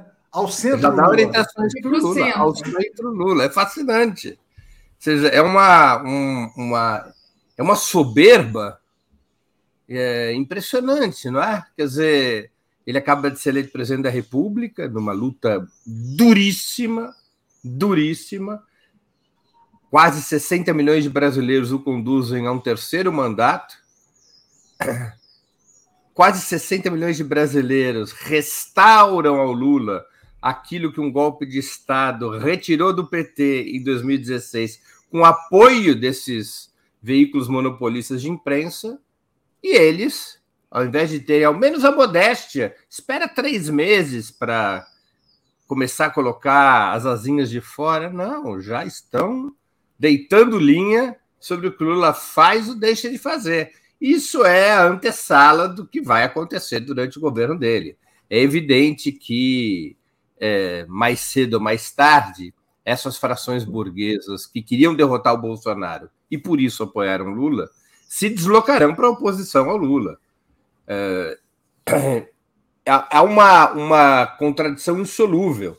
O que o Lula pretende fazer aqueles objetivos que consagram o compromisso histórico do Lula e do PT, que é melhorar a vida do povo, que significa aumentar salários, significa aumentar direitos, significa é, reduzir a carga fiscal dos mais pobres e aumentar a dos mais ricos, para falar o mínimo. Esses interesses, comezinhos, né, simples, eles confrontam contra os interesses fundamentais, contra os pilares da acumulação capitalista do Brasil. Essas frações burguesas, especialmente o agronegócio, a mineração, é, os bancos, e, que são setores que falam através da imprensa, esses setores vão paulatinamente se deslocar para uma oposição aberta ao governo ao longo do tempo. E certamente, se é, alguém como eu acha isso, sabe disso, a, o comando do PT e o próprio Lula sabem mil vezes mais, né? Então, essa, esse é o processo que vai haver, que é a contradição, né? Ou seja, a derrota do Bolsonaro é apenas é um, uma grande, um grande triunfo contra o neofascismo, não há dúvidas disso, mas ela, ele não é, não é um triunfo que encerra o problema, é um, é, um, é um triunfo que recoloca o problema.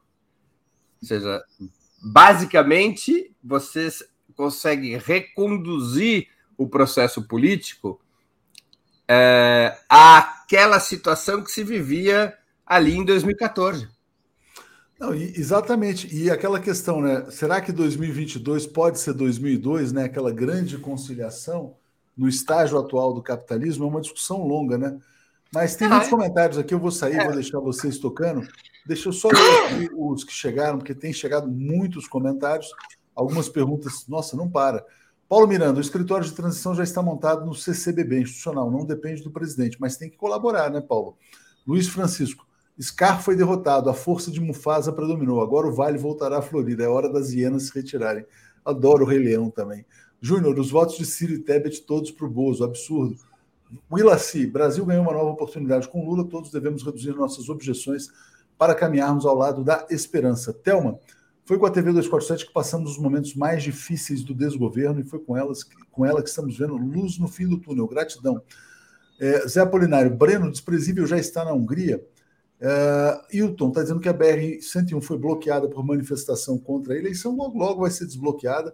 Caio, sou de São Paulo, estou esperando o um encontro em São Paulo para abraçar e agradecer vocês, será em breve. Silvia, obrigado a 247 por mostrar a verdade e alimentar a esperança da volta da democracia.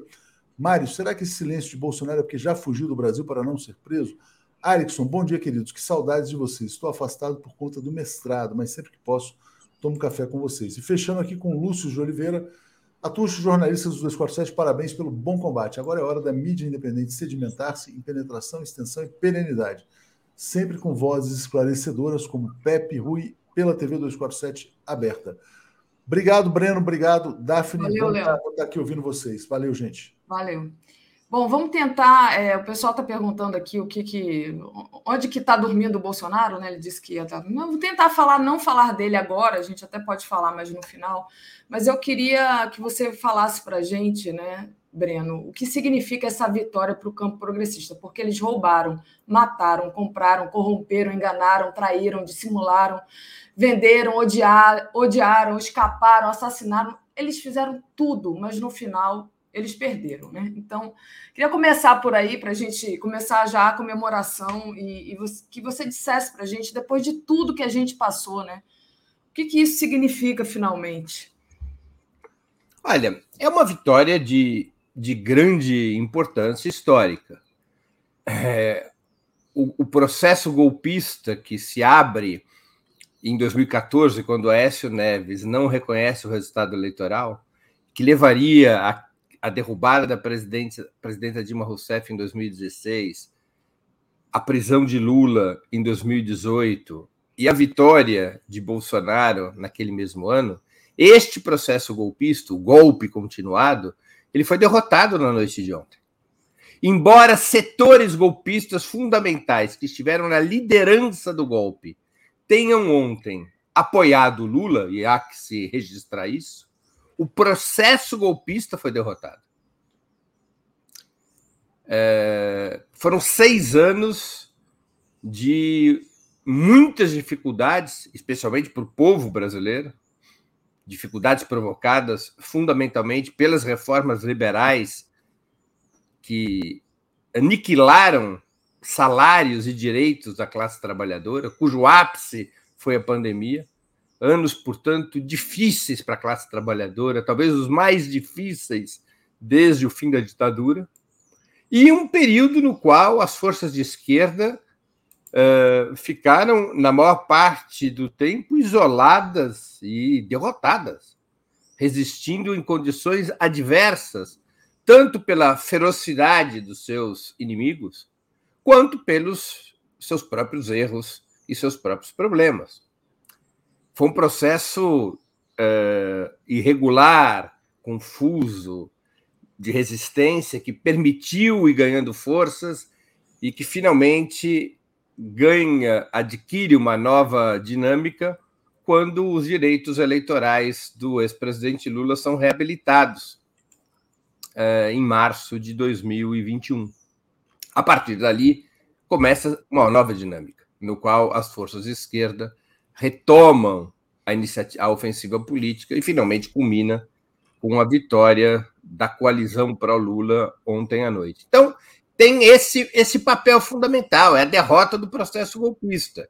Resolve os principais problemas do país? É, da noite para o dia se fará Fiat Lux? Se fará luz? Não. Os problemas não se resolvem por conta deste resultado eleitoral. Mas é evidente que se criou um novo ambiente político e se criou uma nova correlação de forças no Estado e na sociedade. Uma coisa é você enfrentar esses problemas a partir da derrota e do isolamento político, outra coisa é enfrentá-lo mesmo com todas as gigantescas dificuldades que Lula terá pela, pela frente, outra coisa é enfrentar esses problemas ocupando o comando do Estado. Tá? Então, eu creio que essa é a análise é, que se pode fazer sobre o significado das eleições de ontem. Muito bem. É isso, né, Breno? Eu acho que agora a gente venceu, mas tem que ter consciência do tamanho do trabalho que vai, vai ser preciso para reconstruir o Brasil, né? É, enfim, para continuar defendendo o povo brasileiro e, sobretudo, a verdade, né? Então, tem que arregaçar as mangas aí. Deixa eu é, trazer aqui o comentário e agradecer já o comentário da Luísa Mercedes Gomes. Breno, Lula venceu com 60 é, milhões, um monte de número aqui, de votos, é, diz ela. É uma, inclusive, né, ela não disse, mas eu estou dizendo, é, uma, é um recorde de, de quantidade de, de, votos, né? Depois, se você quiser, você fala disso, Breno. Fábio Potter, sabe, sabem quem é o verdadeiro progressista nessa história toda? Seu nome é Lula. Heloísa Helena Costa, obrigada, 247, pela companhia nesses anos tristes e parabéns para nós pelo bom combate, pela vitória do Lula. O Marcelo diz a Deus acima de tudo. Cícero Pereira Neto, obrigado, TV 247. Vocês nos ajudaram a suportar os quatro anos de desgoverno fascista. Bom, a gente que agradece vocês, né, que mantêm aqui a, a TV 247, que ajudam a gente, né.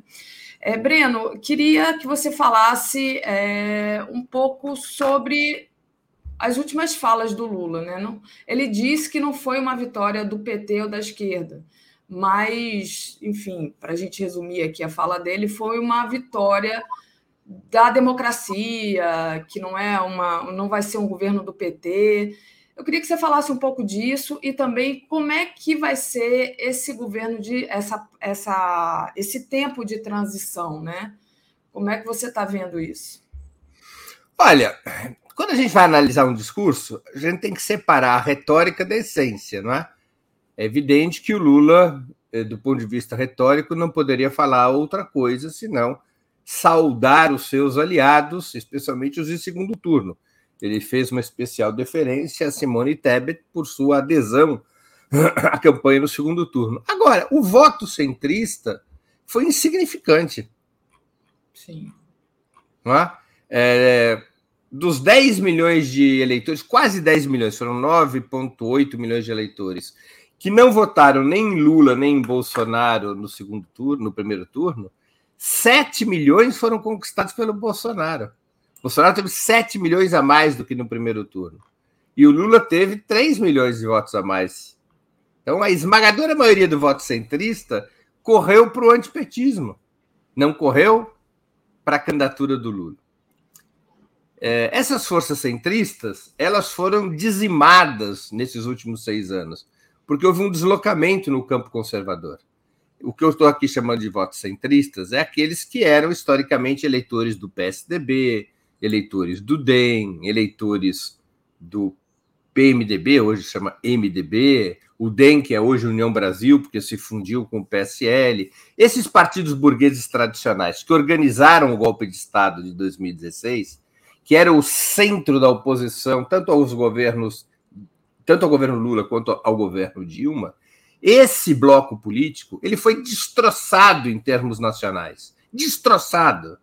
O PSDB hoje tem o mesmo número de deputados que a Federação PSOL-Rede.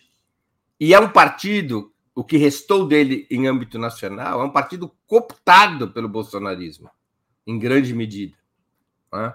É, o mesmo é a União Brasil, o, e grande parte do PMDB, tem uma parte do PMDB que apoiou Lula desde o primeiro turno, e outra parte que se mancomunava com o bolsonarismo.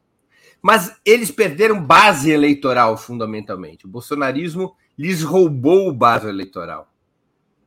E esse processo de roubo da base eleitoral ocorrido em 18 se manteve agora em 2022. O Bolsonaro manteve consigo grande parte desses votos. O, Bra o país é um, é um, é um, O Brasil é um país eleitoralmente é, que hoje se organiza pelas pontas.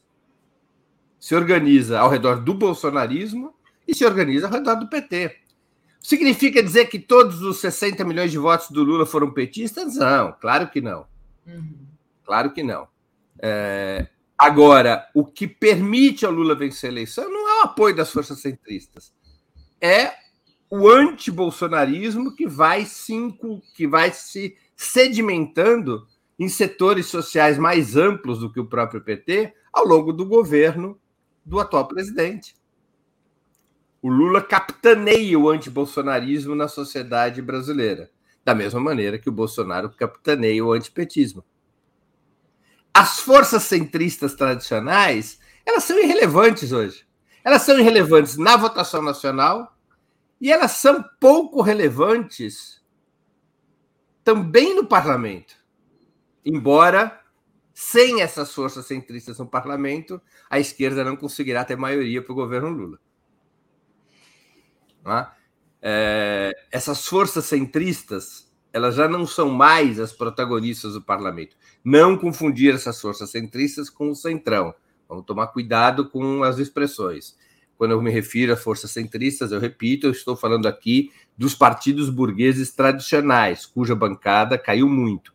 O PSDB hoje tem 14 deputados, o MDB tem 42 deputados. União Brasil também caiu aí para mesmo com a fusão com o PSL, caiu para coisa com 50 deputados. Grande parte da União Brasil é bolsonarista, uma grande parte é bolsonarista, de direita. Então, o país ele tem dois grandes polos que vão se manter, que vão se manter. Uh, portanto, é, quando o Lula afirma, aí eu concluo a resposta à tua questão, Daphne quando Lula afirma que não será um governo do PT, que será um governo mais amplo, é claro que ele vai ter que fazer uma composição, como fez em, em todos os outros governos do PT. O PT sozinho não tem maioria. A esquerda sozinha não tem maioria. Se juntar o PT, o PCdoB o, e o PSOL, se juntar as duas federações, a Federação Brasil da Esperança, PT, PCdoB e PV, que é um partido irrisório, tem dois deputados. É, dois não, perdão, tem seis deputados, né? é, e se juntar, uh, a, junto, além dessa Federação Brasil de Esperança, se somar a Federação PSOL Rede, você tem aí um bloco que tem não tem 100 deputados. Tá? Não tem 100 deputados.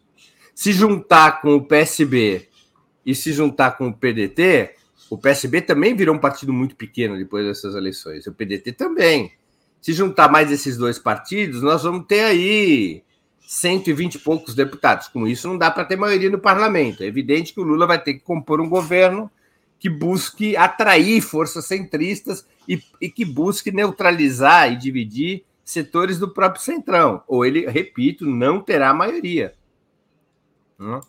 É, ele vai fazer uma maioria, ele vai ter que construir uma aliança parlamentar complexa. Agora, é, dito isso, dito isso, o problema de médio e longo prazo é outro. O problema de médio e longo prazo é como fazer com que a esquerda seja hegemônica na sociedade brasileira. Esse é o grande desafio. Ou seja, não apenas conquistar a presidência da República, mas ser hegemônica. E a situação, o ponto de partida é muito difícil. Os resultados eleitorais foram bem complexos, é? que têm que ser analisados. O, o, o, as regiões mais ricas do país, que estão no sul e no sudeste, estão todas elas sob controle da direita. De Minas Gerais para baixo, todos os governos estaduais são de direita. Sendo que dois desses governos são abertamente bolsonaristas, que são os governos do Rio e de São Paulo. Mas, mas o Cláudio Castro ontem já disse que já estava largando a mão do Bolsonaro, eu, eu achei. Vamos entender o seguinte: esses governadores precisam do dinheiro federal. Significa dizer que eles não vão, ficando, não vão ficar batendo lata contra o governo federal.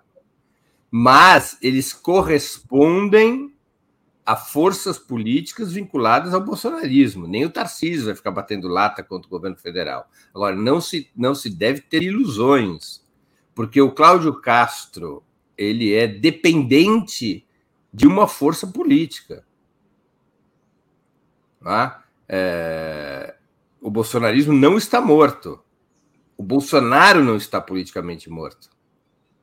A votação, a, o elemento surpreendente do processo eleitoral não é a vitória do Lula. A vitória do Lula estava no radar. O que, passadas as celebrações, nós temos que analisar é como o bolsonarismo pôde obter a votação que obteve e ter o peso político eleitoral que ainda tem com o governo mais desgraçado da história do país. O governo mais pavoroso da história do país. A gente tem que pensar os nossos próprios argumentos, Daphne. Nós acusamos é, o bolsonarismo de uma série de crimes, e são crimes que verdadeiramente foram cometidos na pandemia, na destruição dos direitos sociais, na, no desrespeito à legalidade democrática, é, na, na, nas fake news. É, é uma série de crimes, são incontáveis crimes cometidos pelo bolsonarismo. Isso deveria ser fator de desgaste e de perda de força eleitoral, não? De tão ruim que esse governo. Mas nós assistimos o bolsonarismo capturando metade do eleitorado nacional. Isso tem que ser analisado, como é que isso pode acontecer. Claro Sem que teve o uso de, de, muito dinheiro da máquina, mas também, como eu falei aqui quando eu entrei, tem gente que estava gritando vai para Venezuela.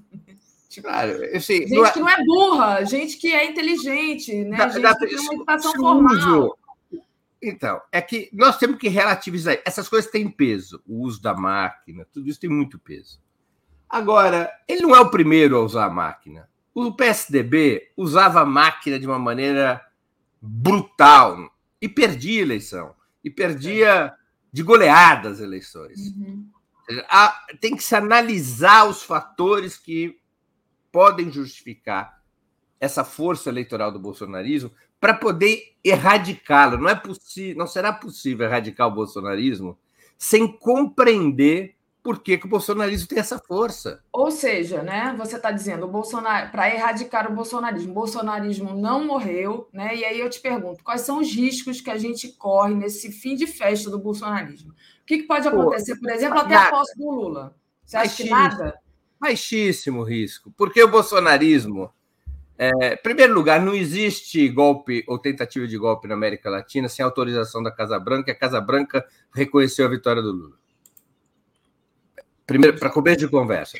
Não é que todos os golpes sejam comandados pela Casa Branca, não é assim que funciona.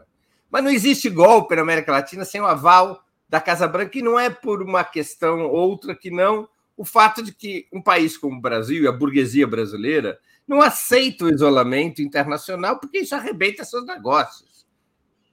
Então, ontem nós tivemos já um desfile de reconhecimento do resultado eleitoral que isola o Bolsonaro fora do país e dentro do país. E o Bolsonaro é, saiu, ele olha para a sua própria força eleitoral e eu imagino que ele faça o seguinte cálculo: vou correr riscos de uma operação golpista cujas chances de fracasso são enormes, ou recuo, faço um discurso contra as urnas, um discurso a Laércio Neves, de uhum. fraude, um discurso de recontagem, um discurso furioso contra o Lula, mas não vou às ruas, não reconheço no gogol o resultado, mas não coloco minhas tropas, minhas fileiras em movimento para tentar melar o resultado, recuo, me reagrupo para liderar a oposição ao Lula a partir de 1 de janeiro. Numa situação em que ele pode tentar atrair para o seu bloco político os setores burgueses que hoje estiveram com Lula. Então, o Bolsonaro, tá, eu acho que ele já refez o cálculo para jogar é, a, a, o, o processo político no rumo de 2026. Ele não tem forças para tudo ou nada agora. Ele não tem forças para tudo ou nada agora. E ele vai se reagrupar para disputar o futuro. Você acha que ele pode tentar um acordo para não ser preso, por exemplo? Que a gente está. Mas, mas, Daphne, ele não está sob o risco de ser preso. Não, depois, né? Quando acabar. Mas, mas espera um pouquinho. Vamos entender como é que funciona isso. Para uma pessoa ser presa, ela tem que ter cometido um crime, um crime flagrante, ou tem que ser aberto um processo judicial no qual ela vai ser condenada depois de um mas certo tempo. Você acha que isso não vai acontecer lá na frente? Que quem ficou aí morrendo de medo do Bolsonaro Até hoje, o único ex-presidente da República que eu conheço que foi preso foi o Lula. E isso não é coincidência. Eu nunca vi o sistema judicial. Não, que a gente fica aqui nessa. Eu nunca vi o sistema judicial colocar nenhum político da burguesia que presidiu o país na cadeia. Eu nunca vi isso. Eu nunca vi. Você conhece algum? Não, mas a gente fica na. É, é, o Bolsonaro. O Daphne, nesse país. esse país tinha que punir o Bolsonaro. Não, o, o, país tinha, o país tinha um monte de coisa. O país tinha que ter punido os ditadores, os torturadores. Sim, exatamente, tinha... aí que eu quero chegar. Olha aí. É que não basta ter que. É necessário que as instituições sobre as quais recai essa responsabilidade operem nesse sentido. Eu hoje não vejo nenhum sinal disso. Nenhum sinal disso. Nenhum sinal. Isso é uma luta que tem que ser aberta. Por exemplo, eu acho que teria que partir do próprio governo federal, do novo governo, que toma posse em 1 de janeiro, a proposta de criar uma nova Comissão Nacional da Verdade e um processo de justiça de transição para julgar os crimes da pandemia. É, é o caminho que eu vejo para que possa ser feita justiça, pelo menos aos crimes que o Bolsonaro cometeu durante a pandemia. Se não houver algo desse tipo, eu duvido muito que o processo normal leve o Bolsonaro às barras da justiça. Eu repito, por que, por que, por que processo que ele iria ser preso se for é, nas condições normais da justiça brasileira? Você acha que toda essa coisa da corrupção, do MEC, tudo isso vai ficar por isso mesmo? Ou, por exemplo, é, o que, que vai acontecer Mas, com uma, uma figura como a Carla Zambelli? Mas por que, que o... é que assim nós não podemos é, ajust... nós, nós não podemos é, inv... inventar uma justiça própria para o Bolsonaro, a não ser que se crie uma justiça de transição para um caso específico que é a pandemia. A Carla Zambelli saiu à rua armada. Por que, que isso levaria os Bolsonaro às barras da não, justiça? Não, não, eu estou perguntando como é que vai. Não, não, tem nada a ver, eu entendi. Mas o que, que essas pessoas né, que cometeram crimes, que a gente sabe que cometeu crime, vai ficar por isso mesmo? É, é essa a minha pergunta. Estou falando do Bolsonaro mais, mas todo mundo que estava com ele aí, e que muito, muitos deles cometeram crimes, né? crimes de corrupção, crimes é, é, enfim, a Carla Zambelli lá atirando é, no, naquele rapaz, no Luan, vai ficar por isso mesmo? Não vai ter uma punição? Não, Essa eu acho que pode... ontem do, do, da, da Polícia Rodoviária Federal, não, ele pode... a então, do Alexandre Moraes. Então, eu não sei se vai ficar por isso mesmo. Aí é uma outra história, né? Porque uhum. é, que, que possa haver algum processo contra um ou outro, pode haver. Aqui nós estávamos conversando sobre a possibilidade do Bolsonaro ser preso. Aí é uma outra história. Né? Que, que os peixes pequenos possam ser presos, sim, até o Jefferson está preso. Uhum. Roberto Jefferson não está preso.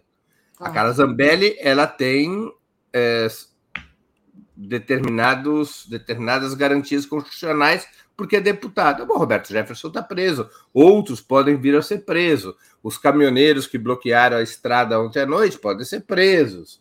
Eh, lobos solitários do bolsonarismo que cometeram crimes e não faltam esses lobos solitários podem ser presos. A prisão do Bolsonaro e do, do núcleo central de poder ela depende de uma série de outras circunstâncias, né? É, ela depende, na minha opinião, depende de criar uma justiça de transição sobre a pandemia. Sem isso, ele não vai ser preso. Agora, tem os problemas políticos. Vamos aqui ser práticos e vamos ser sinceros com quem nos escuta. O Lula vai ter que formar maioria no parlamento. Uhum. Ele, para formar maioria, ele vai ter que lidar com o que se chama o centrão, que está com Bolsonaro. Se o centrão colocar na mesa o seguinte: olha, estamos disposto, dispostos a votar nos projetos do governo. Ok. O que, que a gente quer em troca? A gente quer em troca isso, isso e isso, e um dos issos é nada de abrir processos extrajudiciais contra o Bolsonaro. Como fica? Então agora é um, você, um agora você, a gente chegou na minha pergunta primeira, né? Que eu tinha perguntado: vai ter um acordo para o Bolsonaro não, não acontecer nada com ele? É isso. Eu, eu penso que talvez aconteça isso. Então, é, é, eu estou aqui levantando uma pura especulação. Por isso uhum. que eu digo, é, sem que o assunto é, apuração das responsabilidades durante a pandemia, sem que esse assunto seja levado a um tema de justiça de transição. O que é uma justiça de transição, pessoal? É um aparato judicial criado especialmente para um grande crime de Estado. Vários países na América Latina realizaram processos de justiça de transição por conta dos crimes das suas ditaduras. Por exemplo, alguns desses países criam uma justiça especial para isso. Outros utilizam o sistema tradicional de justiça. A Argentina não criou uma justiça especial, utilizou o sistema tradicional de justiça para isso.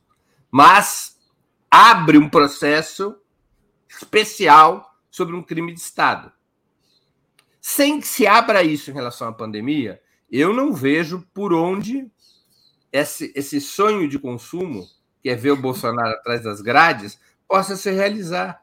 Perfeito. Eu não vejo Breno, deixa eu dar uma passada aqui no, nos superchats, eu já passo a palavra para você novamente. A Zina Ferreira diz: Obrigada a toda a equipe TV 247, vocês foram nossa resistência e nossa voz nesses tempos de trevas. Obrigada a você, Zina. Antônio Marcos Donaton. Breno, não vejo, não vejo Bolsonaro com capacidade de liderança que Lula tem. Maria Eugênia, acham que tem chance de impugnação de Tarcísio pela morte em campanha, a morte do Felipe, né? é, lá em Paraisópolis. César Santos, existe um desejo de ignorar a pobreza e se considerar vencedor, inclusive entre as classes populares, mesmo que seja mentira. Isso arrastou muitos eleitores. Obrigada. Deus abençoe a comunidade 247. Beijos. Beijos, César. Maria Helena, o Breno ignora a compra de votos, os milhões de disparos, a campanha de fake até os últimos minutos. Bozo não tem metade do povo do lado dele. Vicente Joclas mandou aqui uma colaboração. Rita de Cássia, as fake news vão continuar com toda a força. É, Dom Sebastião, o Temer foi preso, mas foi soltado. Ângela Ireno, Breno, mais do que nunca fazer um programa de base para conquistar mentes e corações, projeto de cidadania, política e cultura. Isa Castro, obrigada 247 pelas análises, pelos debates, parabéns para todos da equipe e um destaque especial para o Breno, gratidão. Luísa Mercedes Gomes, primeiro programa da Vitória. Bom dia, prazer em ouvi-lo, Breno. Romeu Pinheiro, o Lula com mandato vai varrer o fascismo. Edivaldo Gomes, 247 também, guerreira do povo brasileiro, esteve conosco o tempo todo nos mostrando a verdade. Yara Pinheiro, obrigada 247 por nos ajudar a manter a nossa sanidade mental nesses últimos anos. Ah, o Luiz Antônio pede uma análise sua, Breno, sobre a derrota da guerra semiótica digital de disparos de mensagem utilizado pela extrema-direita mundial. Marta Sertori, imensa gratidão ao 247. Vocês nos informaram, orientaram, alimentaram e nos fortaleceram nesses quatro anos difíceis, mais esperançosos para a nova primavera que se abriu no Brasil. Daniel Miag, Daphne, pensei na sua alegria quando Lula ganhou. Breno, para você, quem dentro do PT pode ter a difícil missão em 2026 para ser candidatos a presidente? A Maria Sertori mandou aqui um apoio e acho que foi isso. É, o, a pergunta do Daniel, se você quiser responder também sobre a guerra semiótica, e o, a Miriam Pereira. Breno, você acredita que prender Bozo poderia fortalecê-lo? É, fala aqui a, a Miriam. Gente, vamos. Por partes. Por, por partes aqui, como o Jack. É, a primeira coisa, nós temos que ser, ter a cabeça fria para fazer uma leitura sobre o que é o bolsonarismo e como ele sai desse processo eleitoral. Nós não podemos mais uma vez na nossa vida comprar ilusões porque nada, nada, nada, nada, nada é pior na política do que a ilusão. O que é ilusão? É quando você acha que você tem uma força que você não tem. É quando você não compreende que o adversário é mais forte do que você pensa. É quando você é, opera sempre na faixa do desejo. Não. Política é uma ciência. Não é igual às ciências duras, como a física ou a matemática. Mas a gente tem que desejar, mas, Breno. Mas é uma Se a gente não desejar. Não, o, desejo, o desejo apenas aponta o rumo da nossa vontade na política. Puramente isso. Apenas nos dá as fibras emocionais necessárias para lutar pelo que a gente acredita. Só que é insuficiente. Seja, a política não é a expressão do desejo. A política é uma ciência. É uma ciência. Você tem que buscar os, as, as ferramentas científicas que te permitam analisar o quadro. Se você tiver ilusão, a soma de desejo e ilusão é catastrófica. O bom, a boa combinação é o desejo e a ciência, que é aquilo ao qual o Gramsci se referiu, não é? O otimismo da vontade e o pessimismo da razão.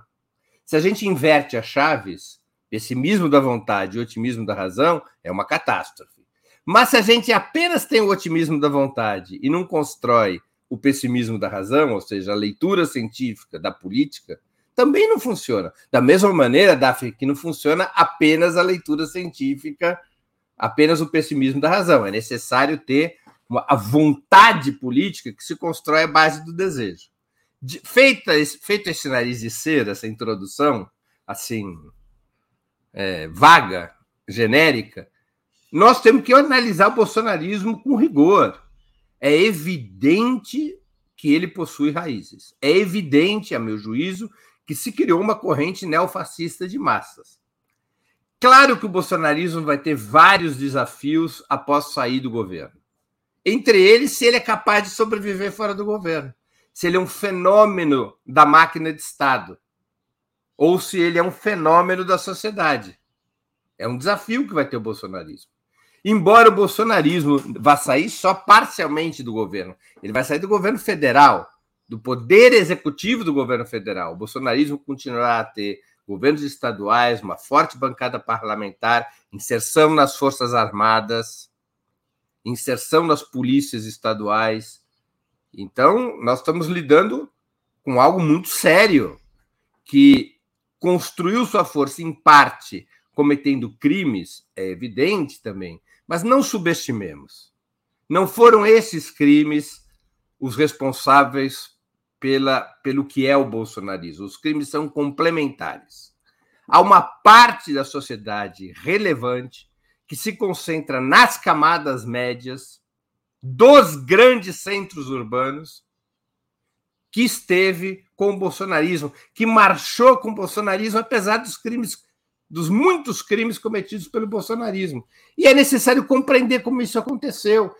Eu estou aqui falando de camadas médias, Daphne, do ponto de vista dos estratos de renda. Na verdade, corresponde às franjas superiores da classe trabalhadora. Onde foi a maior votação do Bolsonaro? Em que faixa de renda?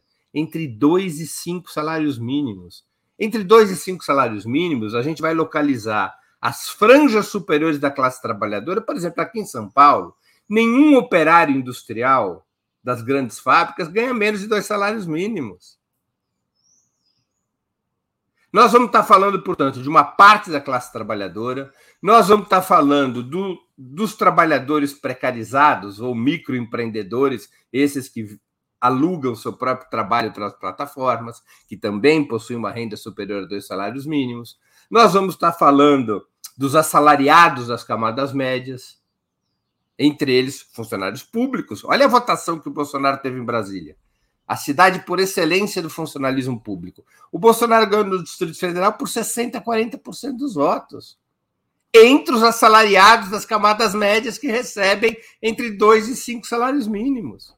Então, vamos ter que interpretar o que, que tornou isso possível e por que cargas d'água que ao longo dos últimos 20 anos, não é um fenômeno novo, o PT perdeu o apoio das bases sociais nas quais ele foi criado. O PT não surge como um partido dos mais pobres.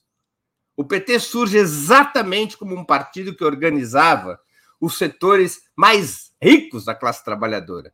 O PT estava inserido exatamente nessa faixa de renda na qual hoje o Bolsonaro é majoritário. A faixa de renda na qual o PT era majoritário ou era influente, ou era forte, antes de ser governo em 2003, Daphne, era exatamente esta faixa entre dois e cinco salários mínimos. Eram os, os setores mais organizados da classe trabalhadora, eram os assalariados das camadas médias, eram os, os estados mais desenvolvidos do país, do sul e do sudeste. No governo, por conta da, das múltiplas políticas de distribuição de renda a partir do orçamento do Estado, promovidas pelos governos Lula e Dilma, no governo, o PT trocou de base social. O PT passou a ser o partido dos mais pobres. Eu aqui é, sugiro a todos que leiam ou releiam o célebre livro do André Singer sobre o sentido do lulismo, no qual ele analisa muito, com muita qualidade, essa transição do PT de partido da classe trabalhadora organizada para o partido dos pobres. Nos governos Lula e Dilma, é uma outra discussão, eu tenho repetido isso incansavelmente. Nos governos Lula e Dilma se criou uma ponte que espremeu essas camadas médias, porque foi uma aliança entre os mais pobres e os super ricos. Não se colocou a mão no bolso dos super ricos e se reorientou as políticas de Estado para os mais pobres.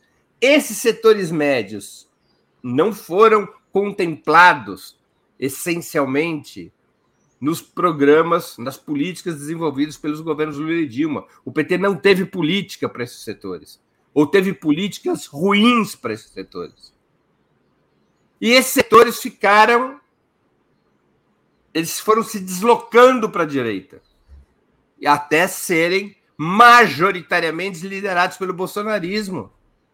Então, isso é um desafio enorme. Como reconquistar esses setores da classe trabalhadora que se deslocaram à direita e se deslocaram à extrema direita. Perfeito.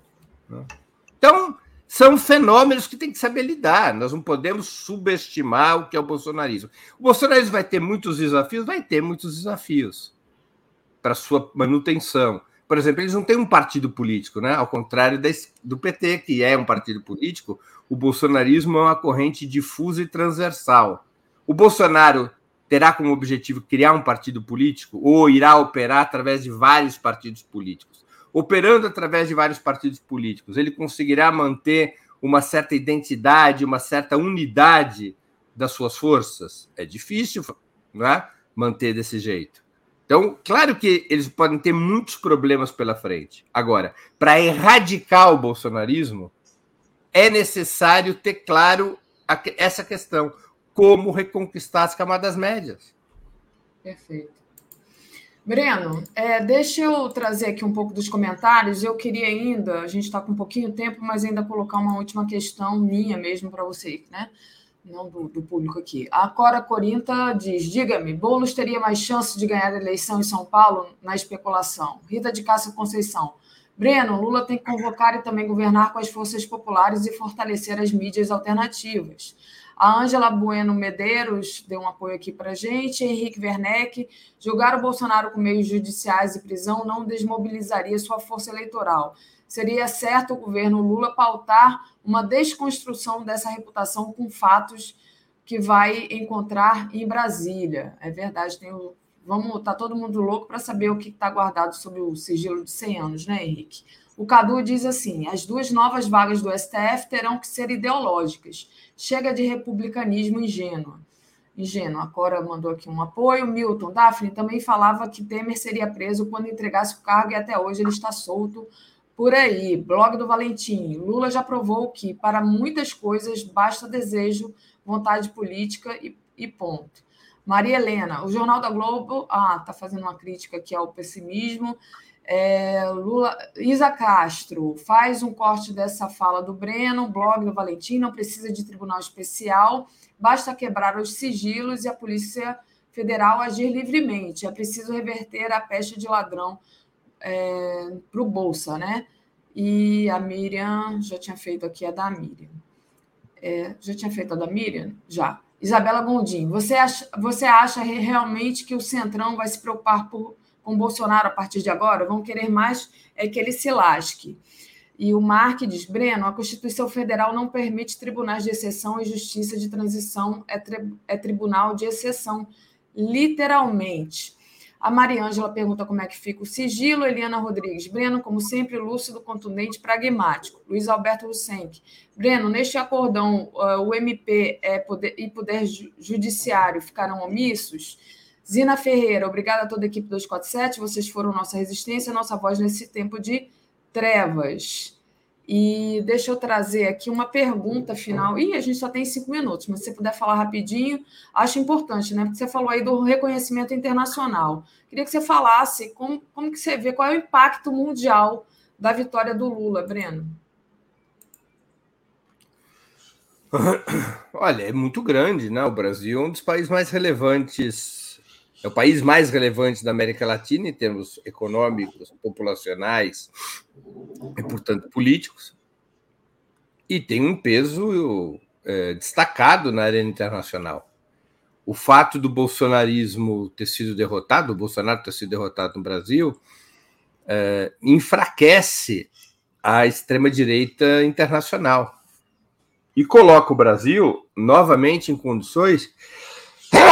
Perdão, tá é, coloca o Brasil novamente em condições de ter um papel de primeira relevância nas articulações mundiais. Creio eu que a vitória do Lula também consolida um cenário inédito na América Latina. É a primeira vez que os seis, as seis maiores economias da América Latina estão sob o governo de esquerda. As seis maiores economias da América Latina são Brasil, México, Argentina, Colômbia, Chile e Venezuela. Todos esses seis países hoje são governados pela esquerda ou pela centro-esquerda.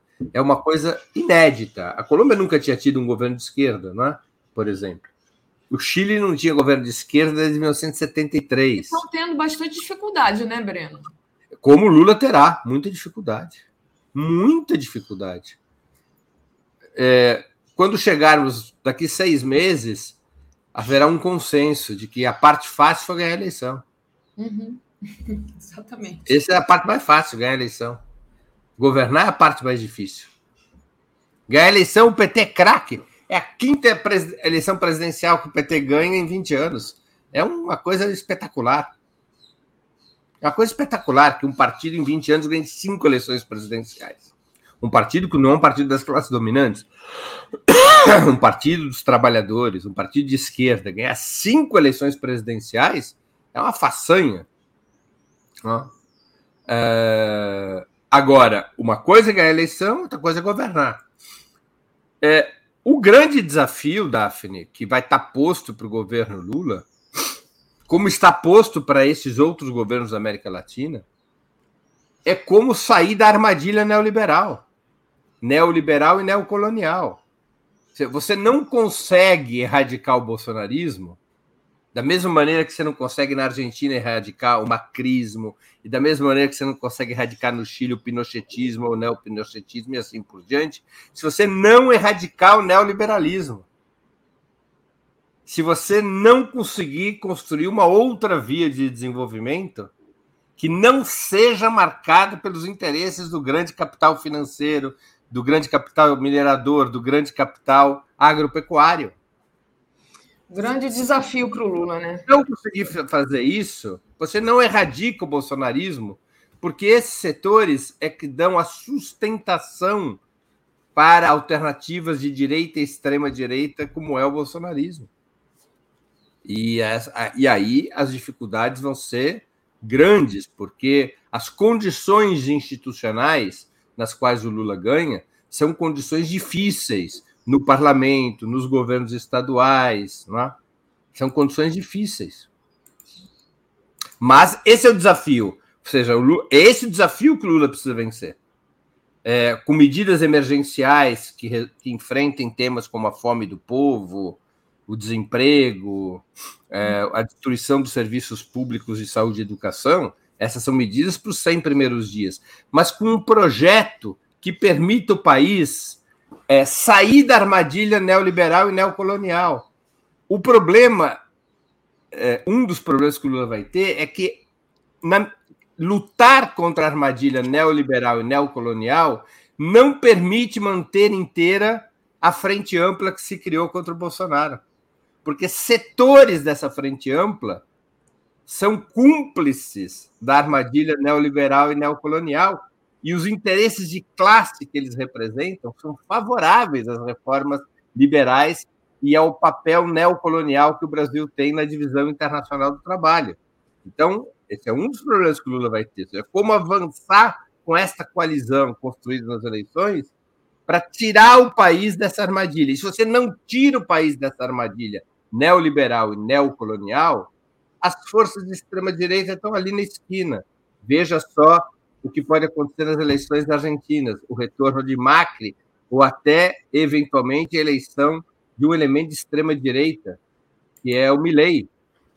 Veja o que está acontecendo uh, no Chile, como a extrema-direita vai se reforçando. Né? Então, esses são os desafios uh, que vão estar postos. Perfeito. Deixa eu agradecer a todo mundo que está colaborando aqui conosco e já passo para você é, se despedir aqui do nosso público e já te agradeço pelas suas análises de hoje. Só agradecer ao Paulo Granja. Breno, não consigo entender como o bolsonarismo conquistou as camadas médias, o que ele fez para isso.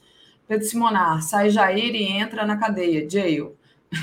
Robson Bob Sobreira, Breno, considere quem tem 26 anos passou a vida toda ouvindo falsas críticas contra o PT e também a ascensão da, a, da alienação evangélica e a maçonaria.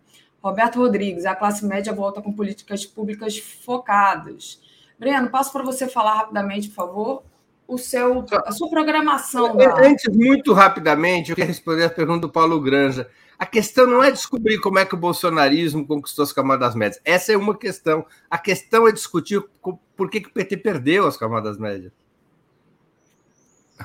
Digo, eu acho que essa é a primeira questão. Porque, como será um governo do PT, ou liderado pelo PT, esse é um assunto que o PT tem que resolver: como reconquistar as camadas médias. Bom, é, deixa aqui falar da programação da semana.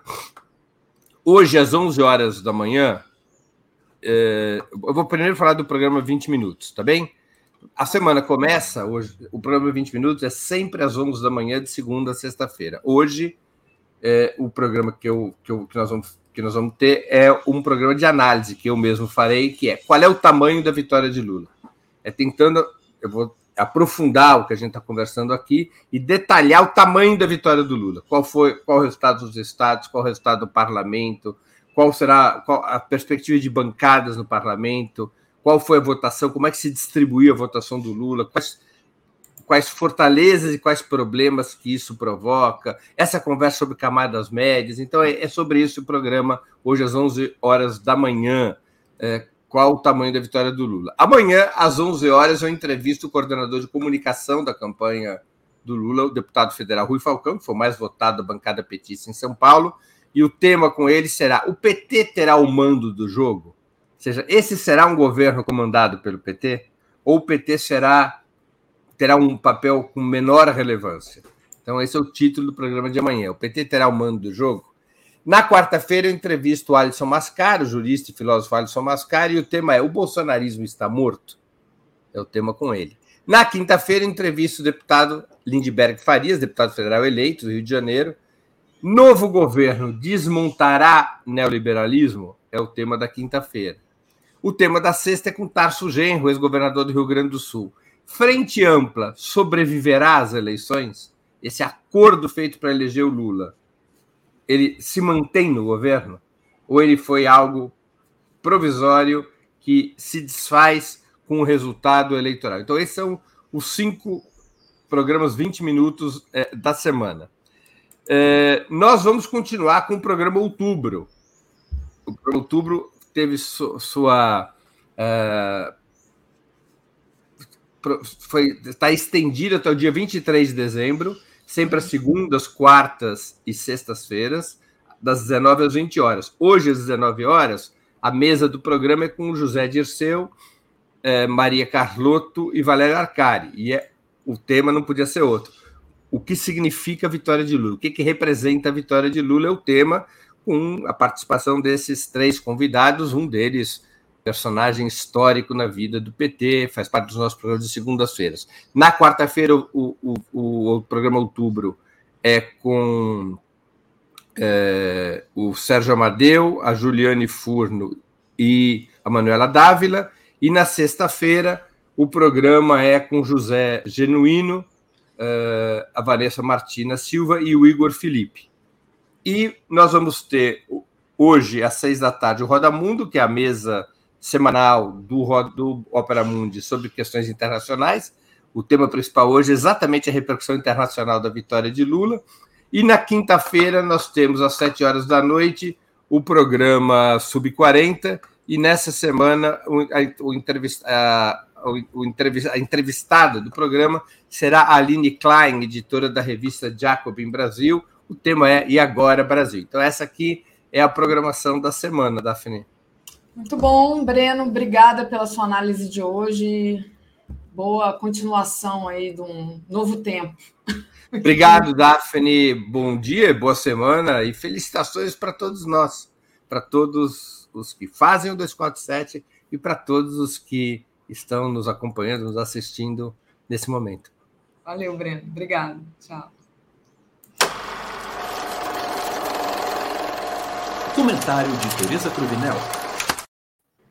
Eita, Tereza, bom dia. Que dia feliz. Pois é, finalmente um dia de primavera, realmente um dia de primavera. Tereza, vou até colocar uma foto aqui que eu separei para a gente mostrar. Isso aqui foi a Avenida Paulista ontem, Tereza. É, eu já vi, na vi essas imagens aí. É, muito bonita, né? Essa último ato da campanha de Lula. Mas é isso, Daphne. A eleição do Lula é uma, um, uma brisa né, de no, normalização desse país que anda de cabeça para baixo.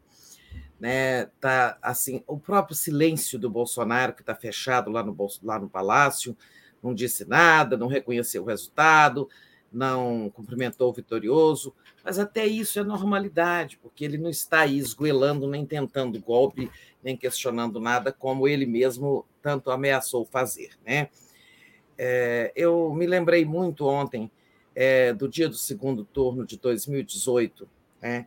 É, em que aquele resultado da eleição é, com a vitória do Bolsonaro sobre o Haddad, os fogos dos bolsonaristas espocando no céu de Brasília, e eu falei, que tempo horrível que nós vamos viver, né? E aí escrevi lá um, um, um artigo, estava no Jornal do Brasil naquela época, naquele momento.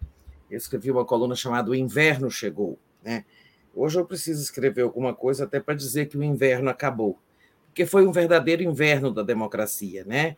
Foi um inverno é, assim, um tempo escuro em todos os sentidos para a democracia, para a vida em sociedade, para o meio ambiente, para a inclusão social, para o respeito entre as pessoas, né, para a solidez das instituições. Tudo isso foi um inverno, um tempo muito escuro que acabou, ainda não acabou, que acaba mesmo com o início de um novo governo, mas já o fim já foi decretado. E daqui para frente, o governo do Bolsonaro é, é, é uma contagem de, de tempo, né? uma contagem regressiva. Ele já foi deixado de lado pelos principais aliados, é, o, é um, não é nem mais um pato manco, como se diz de um presidente enfraquecido, ele agora é um pato morto. Né? É, então, assim, viva a sociedade brasileira, viva o povo brasileiro, que teve a felicidade de ter um, um líder como o Lula, porque somente com o Lula, isso é preciso ficar muito claro sempre, né? Nós não teríamos outra opção é, para derrotar né, essa, essa onda neofascista, esse governo tão nefasto, esse tempo tão horrível. Não havia outro, né? Então, assim, o Lula não é Deus, o Lula não é perfeito, é, uma pessoa me escreveu de muito longe, dizendo: é, mas o Lula isso ou aquilo e tal. Eu falei: olha, é, tudo é irrelevante nesse momento, porque nós estávamos condenados a um papel muito triste, a um futuro muito triste, e só tinha o Lula. Né? Feliz o povo brasileiro que teve uma liderança como Lula, que foi capaz de, apesar de todo o jogo sujo, de todo o uso do Estado, do poder político, do poder econômico, é, de todas as manobras, como a gente viu ontem mesmo com aquela operação desavergonhada da Polícia Federal, da Polícia Rodoviária, né? Que até na última hora tentou golpear, tentou roubar a eleição. Bolsonaro tentou roubar a eleição na cara de todo mundo com aquela operação. Né? Então, é, é isso. Acho que está se dizendo muito, é a vitória aliás, o próprio Lula né, disse ontem não foi uma vitória do PT, é, é, não foi uma vitória dos partidos da coligação, é, da, dos partidos de esquerda, é, foi uma vitória do amplo movimento construído em torno da candidatura dele. Ele sempre disse isso desde lá atrás: não quero ser candidato do PT, quero ser candidato de um movimento. E ele conseguiu isso, ele conseguiu construir um movimento em torno da candidatura dele, construiu, conseguiu construir uma aliança, uma frente ampla, né? É, claro, no meio dessa notícia boa tem, tem uma notícia ruim. Eu acho que a pior notícia ruim é o seguinte: o bolsonarismo não está morto. É inacreditável que depois de tudo que nós vivemos, o Bolsonaro tenha tido quase a metade dos votos do eleitorado. Né? Isso é preocupante. Essa é a notícia ruim.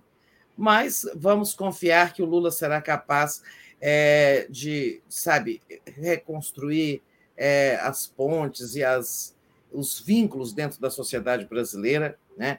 Com aquilo que ele falou: não existem dois Brasis, acabou, vamos baixar as armas, vamos superar o ódio, restabelecer os vínculos dentro das famílias, entre as amizades. Em suma, é, é, esse essa força do bolsonarismo precisa ser mitigada, né? Agora, não é, ela não pode ser combatida com as mesmas armas do bolsonarismo, né? Com o ódio, é, com a vendetta, sabe? Com violência, com nada. Acho que o Lula é, é, transpa deixa transparecer muito isso no discurso dele, né? É, como reconstruir o Brasil? É, e é reconstruir não só economia, instituições, tudo mais, mas reconstruir né, os sentimentos dos brasileiros, né? Como reconstruir as relações que começam dentro das famílias. Acho que ele foi muito feliz nisso. Então, nem sabe, o governo do Lula não vai ser um mar de rosas, vai ser difícil. Né? Agora, precisaremos sempre olhar para trás. Sempre que tiver alguma grande dificuldade durante o governo Lula, é, vamos olhar para trás e pensar: estaríamos com Bolsonaro e sabe, é, sabe nem, nem imaginamos o que seria o, o segundo governo do Bolsonaro, né? porque a gente sabe que ia ser bem pior, que todos os traços nefastos né, do governo Bolsonaro, num segundo mandato, seriam aprofundados. Né? Tudo. Exatamente, Tereza. Deixa eu agradecer aqui o pessoal que está contribuindo conosco.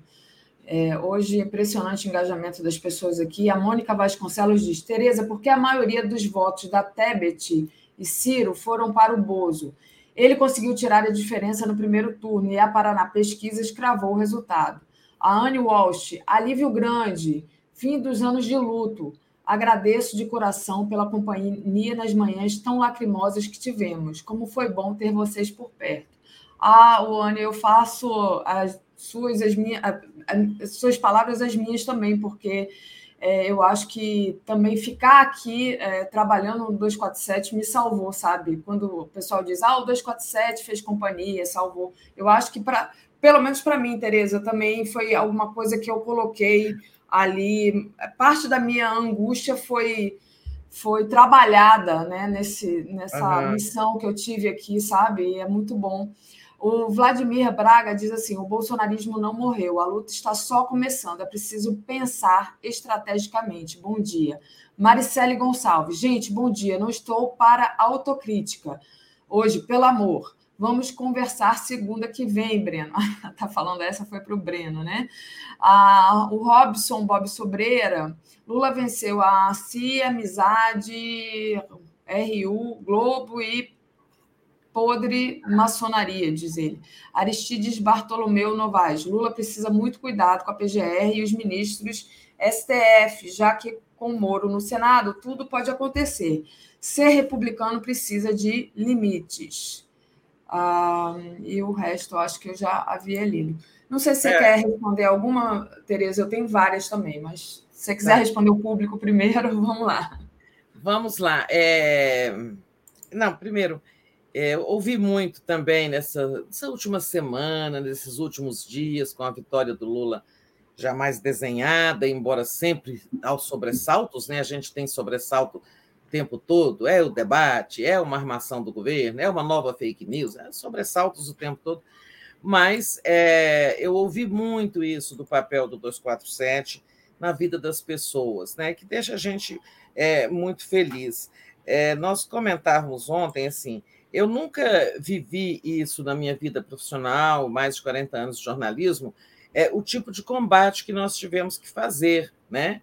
É, nesses tempos, é, durante esse período aí do Bolsonaro, né? É porque foi uma ameaça tão grande à sobrevivência da democracia no Brasil que nós fizemos, um, tivemos que fazer um jornalismo de engajamento, de combate, de abraçar uma candidatura pelo que ela representava e representa ainda pelo, para o futuro do país. Né?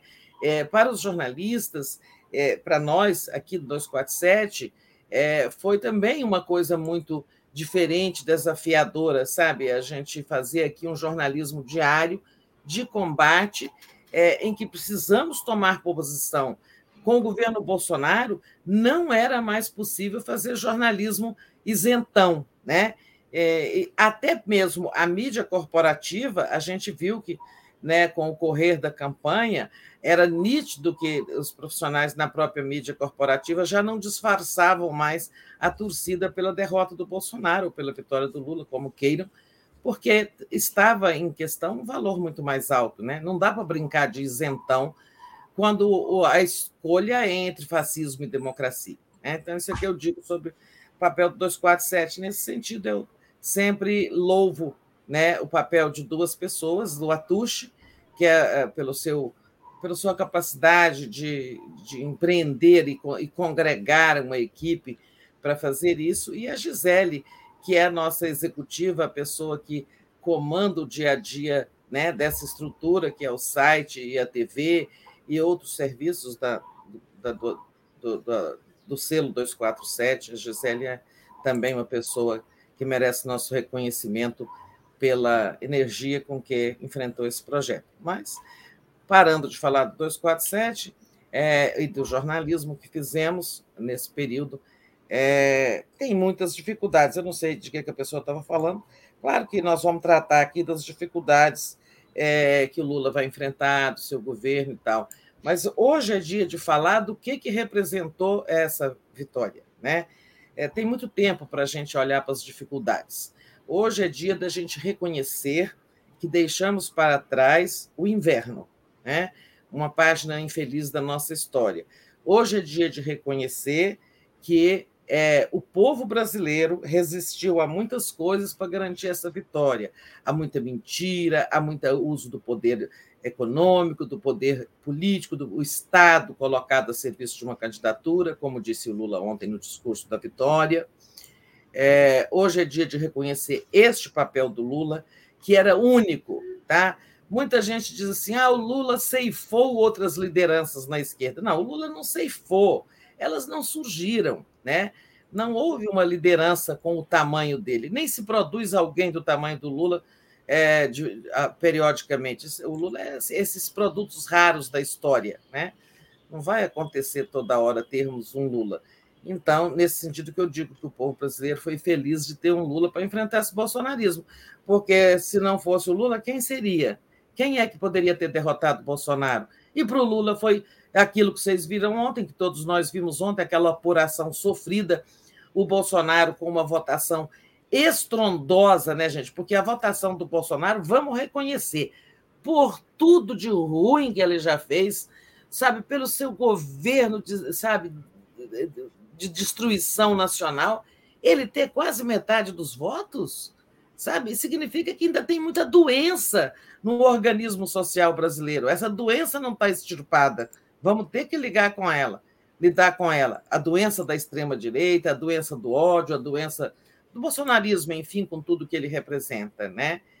É, agora, é, então, hoje é dia de ver isso, né? E de entender que a vitória do Lula, se para nós brasileiros ela representou isso, né?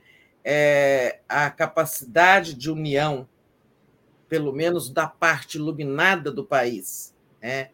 Porque quem a vitória do Lula juntou os mais pobres, juntou principalmente o Nordeste. Deveremos sempre isso aos nossos irmãos nordestinos.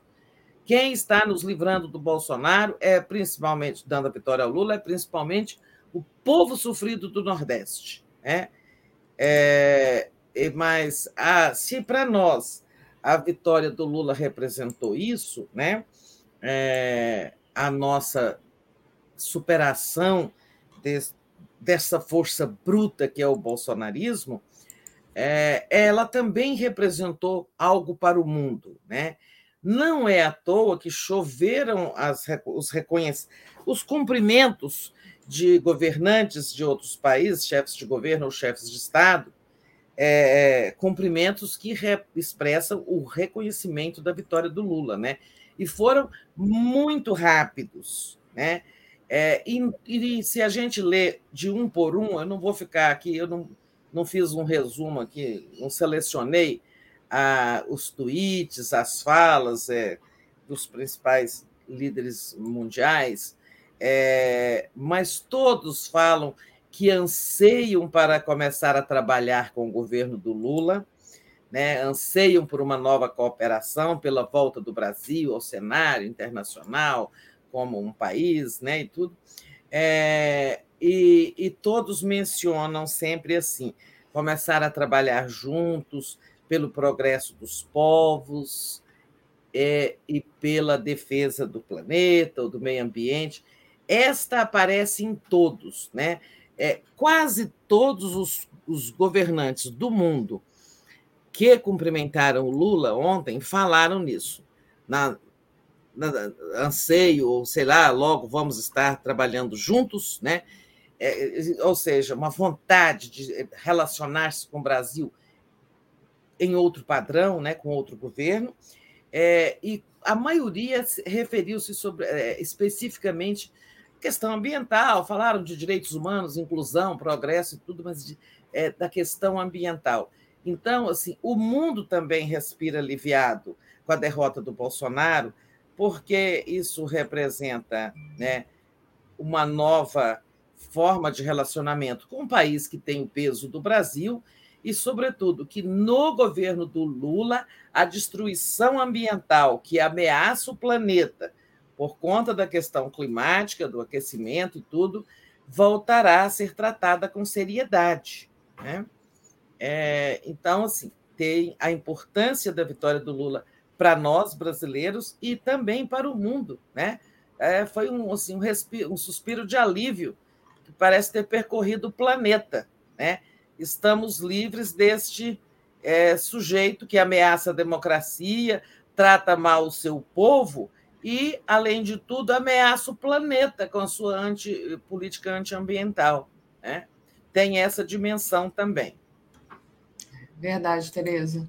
Nosso pessoal está aqui, é, de maneira geral, muito feliz e, enfim, e ressaltando o papel do 247. Então, agradeço a todos Deixa eu dar uma lida aqui nos superchats e aí eu já volto a palavra para você. Mas já queria pedir para o pessoal aproveitar a nossa audiência hoje, que está bem forte, deixar o like, compartilhar essa live e quem não é ainda, se inscreva na TV 247, é muito importante. A Malu da Flon diz assim: Lula é um fenômeno, que privilégio dividir a existência com ele. Maria Auxiliadora Brasil, a TV 247 e os demais canais de esquerda foram muito importantes. Neste período de trevas, com vocês encontramos forças e esperanças. Obrigado. Viva o presidente Lula, viva o Nordeste. Anne Walsh, há caminhoneiros em greve nas estradas do Sul. Rita de Cássia Conceição, o papel de vocês foi fundamental, de fundamental importância para a reconstrução da democracia brasileira. Muito obrigada por tudo. Luciane Pereira, gratidão 247 por fortalecer a nossa luta diária para essa vitória e continuaremos junto apoiando Lula durante seu governo.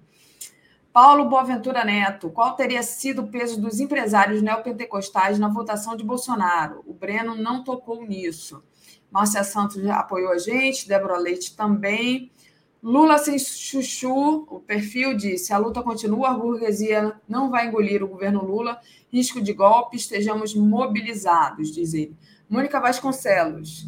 Ah, a Mônica foi aquela que perguntou por que, que a maioria dos votos do, da Tebet do Ciro não foram para o Lula. Ah, eu vou tratar disso. Então, responde essa, que aí depois, Tereza, eu queria, já que, você, que a gente está falando aqui do papel da imprensa alternativa, eu aproveito e, e falo um pouco da imprensa corporativa, né? Porque era uma pergunta que eu ia fazer lá para o final, mas já está falando de imprensa mesmo. Então, mas... coloca. Não, é justamente isso. A gente abre aqui a Folha de São Paulo e diz a manchete: Lula precisa mostrar a disposição de rumar para o centro, né? Queria que você falasse um pouco como é que você vê esse papel agora da mídia depois que o Lula venceu. A gente sabe que, né? Eles apoiaram o golpe contra Dilma Rousseff, tiveram um papel importante. E agora, nessa reconstrução do Brasil, como é que eles vão se reposicionar? Vão já já ficou aí um pouco a direção da Folha de São Paulo, por exemplo, com essa manchete. Deixa eu só ler aqui, olha, mais duas, que aí você responde. A Alexandra Rebete diz: Tereza, minha mãe ama suas análises. Viva a democracia, estamos de alma lavada. A Rebeca, é? Fala para ela é. escrever para mim, a sua mãe, Rebeca. É. É. A Márcia Santos em Santa Catarina estão fazendo barricada nas estradas. Aqui é o antro dos fascistas. O Va Vanner Boeri diz: como será a representação ministerial das mulheres? Pergunta ele. Daqui a pouco a Tereza pode falar sobre isso, né? PT hum. levou, cultura Búzio, PT levou dois golpes, é hora da esquerda acordar. Diz aqui o perfil Cultura Búzio. Deixa eu ver se está faltando mais algum aqui para ler. Abrindo aqui, é, Márcia Maria Damasceno disse: uh, o Nordeste tem o povo mais feliz do Brasil sua consciência política é o exemplo dessa felicidade transmitida ao Brasil todo. Obrigada, Nordeste querido. Bom, Tereza, vamos lá. É... Olha só, é, eu vou falar, começar com esse assunto de imprensa, tá? tá. É, vocês sabem, eu fiz uma trajetória nessa grande mídia corporativa, trabalhei em vários jornais, televisões, é, fui colunista do Globo muitos anos e tal, e eu deixei isso para é, eu deixei um papel importante que eu tinha na Globo News como comentarista e no jornal o Globo para ir criar a TV pública com o Lula. Né? E aí eles botaram um carimbo na minha testa de lulista não serve mais para a imprensa, depois que eu deixei a TV Brasil. Eu ainda trabalhei na Rede TV, no Correio Brasiliense, e depois vim para o 247. Então, é, essa. Tive uma passagem pelo Jornal do Brasil, saí do 247 em 2018, fui para o Jornal do Brasil, depois voltei para o 247, que o Jornal do Brasil não deu certo. É, mas estou aqui desde 2012, né, fora esse período que eu fiquei no JB. É, então, eu conheço os dois lados. Né? É, a gente não pode deixar de reconhecer que a mídia corporativa foi decente nessa campanha com o Lula. Tá? Isso não pode deixar de ser reconhecido. O Lula reconheceu ontem, quando ele agradeceu o trabalho da imprensa. Tá? É, em nenhum momento a gente viu nada sendo editado contra o Lula, é, nem essas. Eu acho que foi, também não teve, né? Sim, puxa-saquismo, coisa assim, bajulação, mas houve uma, inclusive, uma, uma torcida mal disfarçada pela vitória do Lula diferentemente do que já fez a mídia corporativa contra o Lula em 89, em 94, em 98, depois com o Lula eleito no mensalão, na ação penal é, 470 e nessa crise aí que quando essa é, é, esse descaminho do Brasil que começa com aquelas nefastas manifestações de 2013 desemboca no golpe contra Dilma, dá na Lava Jato, prisão do Lula, impedimento do Lula, tudo isso aí. Ó, ter, a mídia tem muitos pecados em relação ao Lula, muitos. Tá? Eu, na verdade, deixei a mídia corporativa quando já não tinha mais ambiente por estar ali, para estar ali, porque é, eu não compactuava com a, o antipetismo que graçava nas redações. Tá? É, Depois você lê essa aí para mim. Então, é, então, eu conheço os dois lados. Nesse, nesse momento, teve é, esse, a mídia teve esse comportamento, agora diferente do que ela teve no passado. Como vai ser daqui para frente? É, eu espero, né? Eu espero que assim a, a, mídia vá fiscalizar o governo Lula, como é o seu papel, né? vá criticar quando achar que precisa ser criticado, mas que não haja mais perseguição a um governo. Isso eu espero. Né? Não estou dizendo que vai ser assim, estou dizendo que eu espero. Agora, não é essa manchete da Folha aí, ó. É, Lula precisa mostrar disposição para arrumar para o centro. É, nem acho que é assim já um exemplo ruim, porque é, assim, do, do, de um comportamento negativo, perseguidor que vem. Porque o próprio Lula reconheceu muito isso ontem de que o governo dele não será do PT nem dos dez partidos que o apoia, mas será um governo da frente que o apoiou. Ele disse isso no discurso. Então, a esquerda precisa compreender isso, que este será um governo de centro-esquerda. E quem disse isso não foi ninguém, foi o Lula. E isso começou quando ele escolheu Geraldo Alckmin. Eu fui muito atacada, inclusive, por um dirigente petista, o Walter Pomar, porque defendia a escolha do, do, do Alckmin, né? num certo momento. Com um artigo, é, O Brasil Vale uma Missa, que era é, a, a, defesa de uma aliança com o centro que o Lula fez. Né?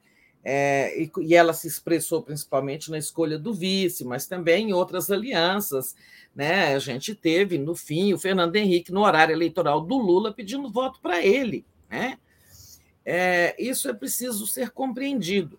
Não vamos ter um governo petista por o sangue, né? nem um governo da esquerda por o sangue. Vai ser um governo de centro-esquerda. E o Lula tem muita clareza disso porque seria um estelionato eleitoral da parte dele fazer uma campanha com um arco de alianças e depois governar só com um segmento. Né? É, o Lula é um homem de palavra. Se ele está falando que vai fazer um governo amplo, ele vai. Né? E os apoiadores e as pessoas da esquerda precisam compreender isso. Né? A natureza do governo que ele vai fazer. Não quer dizer que ele vai renegar nenhum compromisso que ele fez em praça pública mas também ele não vai fazer nada que ele não defendeu. Né? Ele vai fazer, é, é, eu tenho certeza que ele vai fazer o governo que expresse os compromissos que ele assumiu com o Brasil. Né? E que ele vai honrar tudo isso. Agora, também é, não esperem que ele faça algo pela esquerda que ele não se comprometeu. Né? É, eu acho que o Lula é uma pessoa que honra muito seus compromissos político, sempre honrou, né? e vai ser assim. Então, claro que nós vamos ter muito essas cobranças da mídia, vão ficar pegando no pé, cadê a, a, a âncora fiscal, qual vai ser. Vamos ter isso, não vai ser pacífica essa relação, tá? Não vai ser uhum. pacífica. Agora, espero que não seja mais uma relação de perseguição. Né? Eu até já contei para vocês uma história é, eu era colunista do Globo, comentarista da Globo News, quando a relação do Lula, no comecinho do governo, começou a zedar. E aí eu falei, olha, presidente, vamos fazer um encontro com jornalistas e tal, para você conversar. Eles se queixam muito que você não dá entrevista coletiva, não recebe ninguém, não dá entrevista. E o Lula estava muito fechado no início do governo dele. E aí ele falou assim, faz na sua casa. É, e eu vou não quero Alvorada. E como é que eu vou falar não para o presidente para encontrar com os jornalistas de todos os veículos?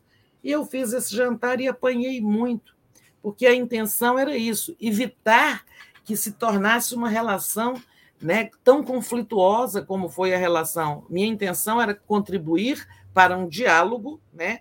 E apanhei demais, me bateram, me sacanearam. Mas, Mas eu acho que por mais esforço, né, Tereza, que se faça, quando a gente vê a imagem da, da Dilma, por exemplo, passando receita de macarrão lá para a Tânia, que eu já nem sei o nome, o sobrenome dela, você deve ter visto isso, né? Tânia, aí é. você pega a massa, joga um ovo, é. um ovo só. É, enfim, e, e, do tanto que a, que, a, que a Dilma apanhou, Tereza, né? Eu nem sei se valia o esforço, enfim, era só uma lembrança que me passou essa história da. da... Sim, pois é, mas eu estou falando de 2004, né? quando estava começando a era petista.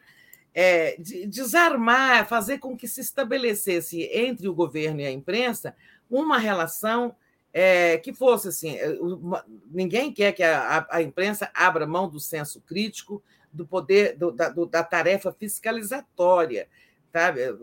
Jornais, é, o jornalismo deve fiscalizar os governos, todos os governos, né? É, sem abrir mão, mas que não fosse um jornalismo de perseguição, que acabou sendo, ele acabou se implantando. E isso começa com o mensalão, né? em 2005. Sabe, o jornalismo começa mesmo em 2004 com o caso Voldomiro, no dia seguinte ao jantar na minha casa. É, eu só estou contando essa história para uhum. dizer o seguinte: olha, não vai ser uma relação fácil, mas eu espero que ela não seja de perseguição. Bom, uhum. eu quero. Aí eu vou passar ao assunto dos, dos votos. votos da Tebet, que, é. É, segundo aqui o nosso internauta, e segundo o Breno Altman também mais cedo, não migraram é, essencialmente para o Lula. Né? É, eu vi o comentário do Altman, é, eu também tinha visto essa conta, que o, agora, a gente não pode dizer que é, não há como saber para onde foram os votos da Tebet, né? É, olha só, o Bolsonaro teve 7 milhões de votos a mais no segundo turno, o Lula 3, né? O Lula cresceu 3 milhões de votos, o Bolsonaro 7. É, de onde vieram é, esses 10 milhões. A, a Tebet, por exemplo, teve 4,9 milhões de votos. A gente não dá para. Ninguém pode afirmar que ela não transferiu votos para o Lula, nem que transferiu, mas ela cumpriu um papel, ela deu a cara a tapa, ela fez grandes mobilizações sozinha, muitos atos e tal. É, o fato é que é verdade que houve uma migração muito grande de eleitores que não votaram no Bolsonaro no primeiro turno é, para ele no segundo. Se eram eleitores do Ciro, é, se eram eleitores da Tebet, vamos lembrar que também tinha lá outros candidatos de 1%, né? Tinha a Soraya, tinha aquele outro, mas embora assim, os mais votados eram o Ciro e a Tebet. E teve outra coisa também, a, a abstenção reduziu-se. Muita gente que não votou no primeiro turno votou no segundo e pode ter ido para o Bolsonaro. Né? É, um ponto percentual de abstenção, cada um ponto é, são um milhão e meio de votos. Parece que a abstenção caiu de quanto? É, parece que caiu dois pontos, né? Eu posso olhar é, que eu não tenho esse número na minha cabeça. Ainda não vi esses números assim em detalhe, mas acho que caiu de 20 para de 22 para 20 nesse segundo turno. É, então teve muita gente que não votou no primeiro turno, pode ter votado no Bolsonaro. Então, de forma que eu não acho correto é, anular o papel que a Simone Tebet teve na campanha. Tanto é que o Lula sabe disso, que sabe mais do que nós todos de política, né? A primeira pessoa que ele chama eh, e agradece é a Simone Tebet, né, ali no palanque da Vitória ontem, não é verdade? Uhum. É, é, é, assim, não é, é agora é verdade que o Bolsonaro capturou mais eleitores supostamente de centro. Eu não acho que são de centro, eu acho que são de direita mesmo. É, e que não votaram nele no primeiro turno, votaram no segundo. É claro que teve eleitores da Tebet, do Ciro, de outros candidatos, teve gente que não votou no primeiro turno, teve gente que votou em branco, depois votou no Bolsonaro, né? É, mas ele cresceu mais do que o Lula no segundo turno, isso é verdade. Mas não dá para minimizar o apoio dela. Gente, não. Achei me dê um feedback aqui. Que foi ah. votar ontem dizendo, ah, é, nem no dia da eleição ele foi capaz de dizer que apoiava o Lula. Essa, pra, essa coisa não, não entra, a boca dele não dá conta de pronunciar isso. Aí ele, aí ele disse: estou votando de acordo com a orientação do meu partido. Vai ser mesquinho assim, né? É, no dia, nem, nem, no dia da eleição ele foi capaz. Estava tá, votando no Lula, né? mas não era capaz de dizer isso. Enfim, Outra questão colocada, né? É, mulheres do Ministério. Mais de uma vez, gente, inclusive eu, numa entrevista aqui no 247 com ele, perguntei: se for eleito, vai ter paridade no Ministério entre homens e mulheres? Ele nunca fez o compromisso quantitativo, tá? Nunca fez. E ele deve ter suas razões, porque é difícil você, na hora de montar um ministério, tem vários partidos envolvidos, talvez você não consiga encontrar um perfil feminino dentro de um certo partido para um certo ministério, né? É, ele nunca fez compromisso de quantidade, de 50% dos ministérios serem para as mulheres, mas ele sempre disse que as mulheres terão um papel importante no, no ministério, assim como vai ter a pasta da integração racial e os não só os negros, é, não só nessa pasta, né? mas assim na pasta da igualdade racial, como também ele vai recriar é, a ele vai criar o Ministério dos Povos Originários, né? que naturalmente será entregue, não a um branco, mas a um, um, um indígena. Né? Enfim, mulheres é isso. A outra questão é o seguinte: estradas, os caminhoneiros. Olha, eu, gente, eu estou assim, muito otimista. Eu acho que tudo isso vai, vai se dissipar. Eu esperava um dia seguinte da eleição muito mais conturbado do que hoje. Aqui em Brasília está tudo um paradão, tá? É, tá um paradão, uma paz aqui, que eu falei, uma nova. Ah, já está soprando uma brisa de normalidade aqui nesse país. Ó.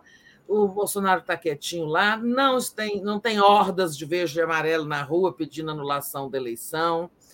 É, não teve nenhuma ação até agora lá. No... Bom, eu não descarto que o Bolsonaro peça uma recontagem, uma auditoria, qualquer coisa, não descarto, não. Mas até agora ele não falou nada, né? É, até agora nada. Mas, assim, eu esperava gente na rua xingando, entendeu? Uhum. É, então, eu acho que, assim, o choro dos derrotados, ele vai ficando baixinho, baixinho, até desaparecer. Então, está tendo isso aí dos, dos motor, caminhoneiros, mas isso também vai passar. Né? Mandar a polícia rodoviária, que é tão a, que é tão atenta, né? Tá muito boa para ir fazer blitz no dia da eleição e lá cuidar dos caminhoneiros. Ah, é por falar nisso, gente, é o seguinte: se não tivesse havido uma grita, nós estávamos no ar aqui. Entrou o doutor Pedro Serrano, falou muito duramente que tinha que prender logo esse diretor da Polícia Rodoviária, e em seguida a Glaze lá com suas ações, a Glaze sempre muito rápida no gatilho, né? Mas se não tivesse havido assim a grita geral para abortar aquela polícia, aquela operação da polícia rodoviária, eles tiraram uns 2 milhões de votos do Lula. Eu não tenho como... é que você viu o papel do a, a fala do Alexandre Moraes, né? Porque ele ele não colaborou Assim, ele, ele, se manteve, não, já está tudo resolvido, isso não vai afetar a eleição. Sim, porque se ele dissesse ali que estava afetando alguma coisa, aí ia acontecer o que os bolsonaristas queriam, né? Vamos anular essa eleição. Para mim era é. isso. Então ele se manteve ali, né? Deixa, deixou acontecer, impediu, deixou continuar correndo normalmente. Não, não, não. Ele, ele na véspera né? Eu fiz boa noite aqui na véspera. Sim, é, ele tinha dado uma determinação para não ter para não ter é, tá? operação. Foi desobedecido. Ao meio-dia, ele chamou o, o, o diretor da Polícia Rodoviária lá no gabinete dele. E eles ficaram juntos mais de uma hora e tal, e ali é que foi suspendida. Ele agiu para suspender, diante da grita geral que estava na sociedade civil, nos veículos, nos, nas redes sociais gritaria. Nós também estávamos gritando aqui no 247. Né? Então, agora, o papel dele era muito difícil. Onde eu acho que ele passou pano foi que ele não aceitou prorrogar o tempo de votação, dizendo que não tinha sido afetado. E, e a, a, acabou que os números deram razão a ele, porque a abstenção foi menor do que no primeiro turno. Né? Mas eu acho que teria sido bem menor ainda se não tivesse havido a operação. É, porque a, a, a, a posição dele era muito difícil. Qual era o desafio o desafio do Alexandre de Moraes? Era levar a, a eleição a bom termo, né? garantir a proclamação do resultado e, e, digamos, sair vitorioso nessa história, nessa queda de braço com o bolsonarismo, né? mas sem comprometer a eleição, porque para ele ter que anular uma eleição é um fracasso. Né?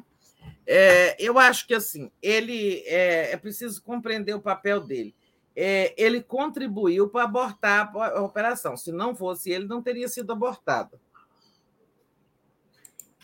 Também. Agora, poderia ter havido a prorrogação é, do tempo da eleição, ele achou que não, porque muita gente talvez fosse votar. Né? É, eu acho que ele avaliou ali, né, Tereza? E se ele prorrogasse, ia ser um argumento a mais para os bolsonaristas dizerem: Isso. olha, ele está favorecendo o outro candidato. Né? É, exatamente, ele estava dando munição para o bolsonarismo. É, então, assim, acho que ele jogou muito estrategicamente. E é claro que ele tinha elementos, porque, como presidente do tribunal, naquela altura ele sabia como é que estava o ritmo de votação nos principais estados e sessões. Né? E os TREs estavam informando a ele que estava gente demais votando, que não estava tendo um nível de abstenção, né? que tinha, digamos assim, ó, você pega lá uma zona eleitoral e fala: olha, hoje já votou um número muito maior de pessoas do que tinham votado no primeiro turno até esta hora. Né? Ele tinha um indicador de que a, a votação estava acontecendo. Gente, muita gente foi a pé, né? É, e não foi só isso, a operação lá para ver se tem pneu careca, espelho quebrado, coisa assim. É, teve também um outro problema, que apesar do passe livre que pela primeira vez na história a gente teve o passe livre e agora vamos aprimorar esse recurso, né? esse instrumento, mas mesmo com passe livre, ah, o governador de Minas só liberou as catracas depois do meio-dia. É, muitas cidades liberaram o. Aí a gente não sabe dizer se o pecado é do governador ou da empresa, mas as empresas colocaram o, o transporte correr em passe livre elas vão ser reembolsadas pelo erário, né?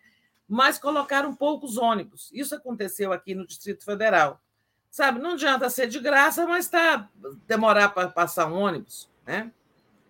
A pessoa às vezes tem tem pressa, desiste de votar. Eu conheci uma que falou: "Não, perdi a paciência de esperar ônibus, chamei um Uber, ou lá o aplicativo". Enfim, é... o papel do Alexandre acho que foi esse, o, o Daphne eu acho que ele teve um papel muito positivo no conjunto da obra, sabe? Nós devemos muito a ele. Nós, que eu digo a democracia brasileira, devemos a ele ter conduzido essa eleição com tanto espinho no caminho, né? tanta confusão. É, enfim, essas coisas desafiadoras, novas, é um tipo de fake news. Uhum. Né? O esforço para combater é, a fake news do Alexandre de Moraes foi grande mas é impossível acabar com elas nos grupos de WhatsApp, de Telegram, essas coisas assim. Tem que ter ele mesmo, e no país não tem nenhuma lei né, de combate a fake news. Eles, eles fazem uso lá das da lei eleitoral, que a, a lei eleitoral proíbe fazer calúnia, difamação do candidato é, e tal, de adversários. Mas o, o, Congresso precisa votar uma lei de combate, de, de regulamentar essas plataformas, tá? Ele ontem até falou nisso numa entrevista que ele deu ali no final da eleição. Né? É, bom, outros assuntos. É, golpe. Há alguém que diz o seguinte: não aceitaram o governo da Dilma, derrubaram e tal, não vão engolir o governo do Lula. Eu não penso assim. Eu acho que o Lula é muito hábil e ele sabe, ele tem consciência claríssima da natureza do governo dele, é, de, do do que representa a eleição dele, né? De que, sabe, ele não vê, ele não se propôs a implantar nenhuma agenda revolucionária, né? Ele se propôs a restaurar a democracia, reconstruir, construir, primeiro lugar combater a fome, né? Ele sempre diz, é a minha primeira, primeira prioridade número um é combater a fome. É, é restabelecer a democracia, fazer um país mais inclusivo, fazer o país crescer, o país gerar empregos, restabelecer a paz e tudo mais. É, enfim, é, é isso que ele vai fazer. E acho que ele tem habilidade suficiente para fazer um governo é, é, que, que não é, criará pretextos e condições para impeachment, golpe. Lula está coroando a vida dele. Esse governo, esse novo mandato, terceiro mandato, é a coroação de uma vida dedicada à luta política. Né? É, o Lula não vai fazer nenhum governo assim, é, como que eu, eu diria, é, um, um, é, um, um governo de riscos, né? Ele vai fazer um governo que o consagre como grande líder do povo brasileiro. Quando ele terminar o governo, ele vai ter 81 anos, tá? Nós nunca mais vamos votar no Lula, né, gente? Foi a última vez, né? É, então, assim, para presidente, pelo menos, ele disse que não vai disputar a reeleição e nem acho que o povo brasileiro possa pedir mais ao Lula com depois dos 80 anos, né? É, embora eu tenha certeza de que ele vai estar muito bem. Sei lá, pode ser que venha aí uma comoção e, mas a gente sabe que na política, depois de 80 anos, é difícil você disputar uma eleição presidencial. É, então, a coroação da vida pública dele vai ser com um governo muito seguro, sabe? É, aí entra essas coisas todas. O Congresso é de direita, maioria conservadora, vai estar lá Sérgio Moro, Damares, é, quem mais? Pazuelo é, Pazuello, e aquele outro lado, Mourão, é, essa coisa toda, né? É, aliás, vocês olhem depois manifestação cínica do Moro sobre a vitória do Lula no Twitter. É, acha aí, Daphne, para a gente dar um o, é, o Twitter dele é, deixa eu achar. Aliás, lembrando, né, que o Moro é. Não serviu nem para assumir lá a coletiva de imprensa depois do, do debate que o Bolsonaro o Bolsonaro saiu da coletiva danado da vida e o Moro foi ali, se posicionou na frente do microfone e ninguém perguntou nada para ele. É, o Sérgio Moro disse assim: a democracia é assim, o resultado de uma eleição não pode esperar o dever de responsabilidade que temos com o Brasil. Vamos trabalhar pela união dos que querem o bem do país. Estarei sempre ao lado do que é certo. Estarei na oposição em 2023, respeitando a vontade dos paraenses. Foi essa, Tereza, que você queria que eu lesse? É, foi essa. É. Mas é uma coisa cínica. O que quer dizer? Que é essa frase aí da responsabilidade, não sei o quê, que é, a vitória, é, o resultado da eleição, não, não entendi o que ele quis dizer, mas, em suma, é, ele devia falar claramente da vitória de uma pessoa que ele perseguiu, que ele tirou da eleição de 2018, né? É, e reconhecer a vitória. Ele não reconhece a vitória é, claramente, né? Enfim, é, é eu gosto, achei um horror essa manifestação. Devia ter ficado calado. Mas, enfim, é, Sempre, tudo isso. Né? É, em todas as ocasiões, se ele puder ficar calado para a gente, é melhor. Agora, tem isso aí, né? É claro que é a coisa, a composição do ministério, tudo conversa na composição do ministério, muita negociação com o Congresso adverso, né, onde o Lula começa tendo que reformar o orçamento de 2023, né, é, tem muita coisa para ser feita, uma transição, como o Lula disse ontem, não sei se ele vai permitir uma transição. Né? O Fernando Henrique é, é, foi quem primeiro implantou, quando Lula ganhou em 2002, o Fernando Henrique baixou um decreto estabelecendo é, o rito de transição. Né? E aí que vem aquela coisa: uma equipe do governo, uma equipe do candidato eleito, é, e ela se reúne, e aquele governo que está saindo transmite ao governo que está entrando o, o estado da nação. Né? Qual é o estado do, do governo?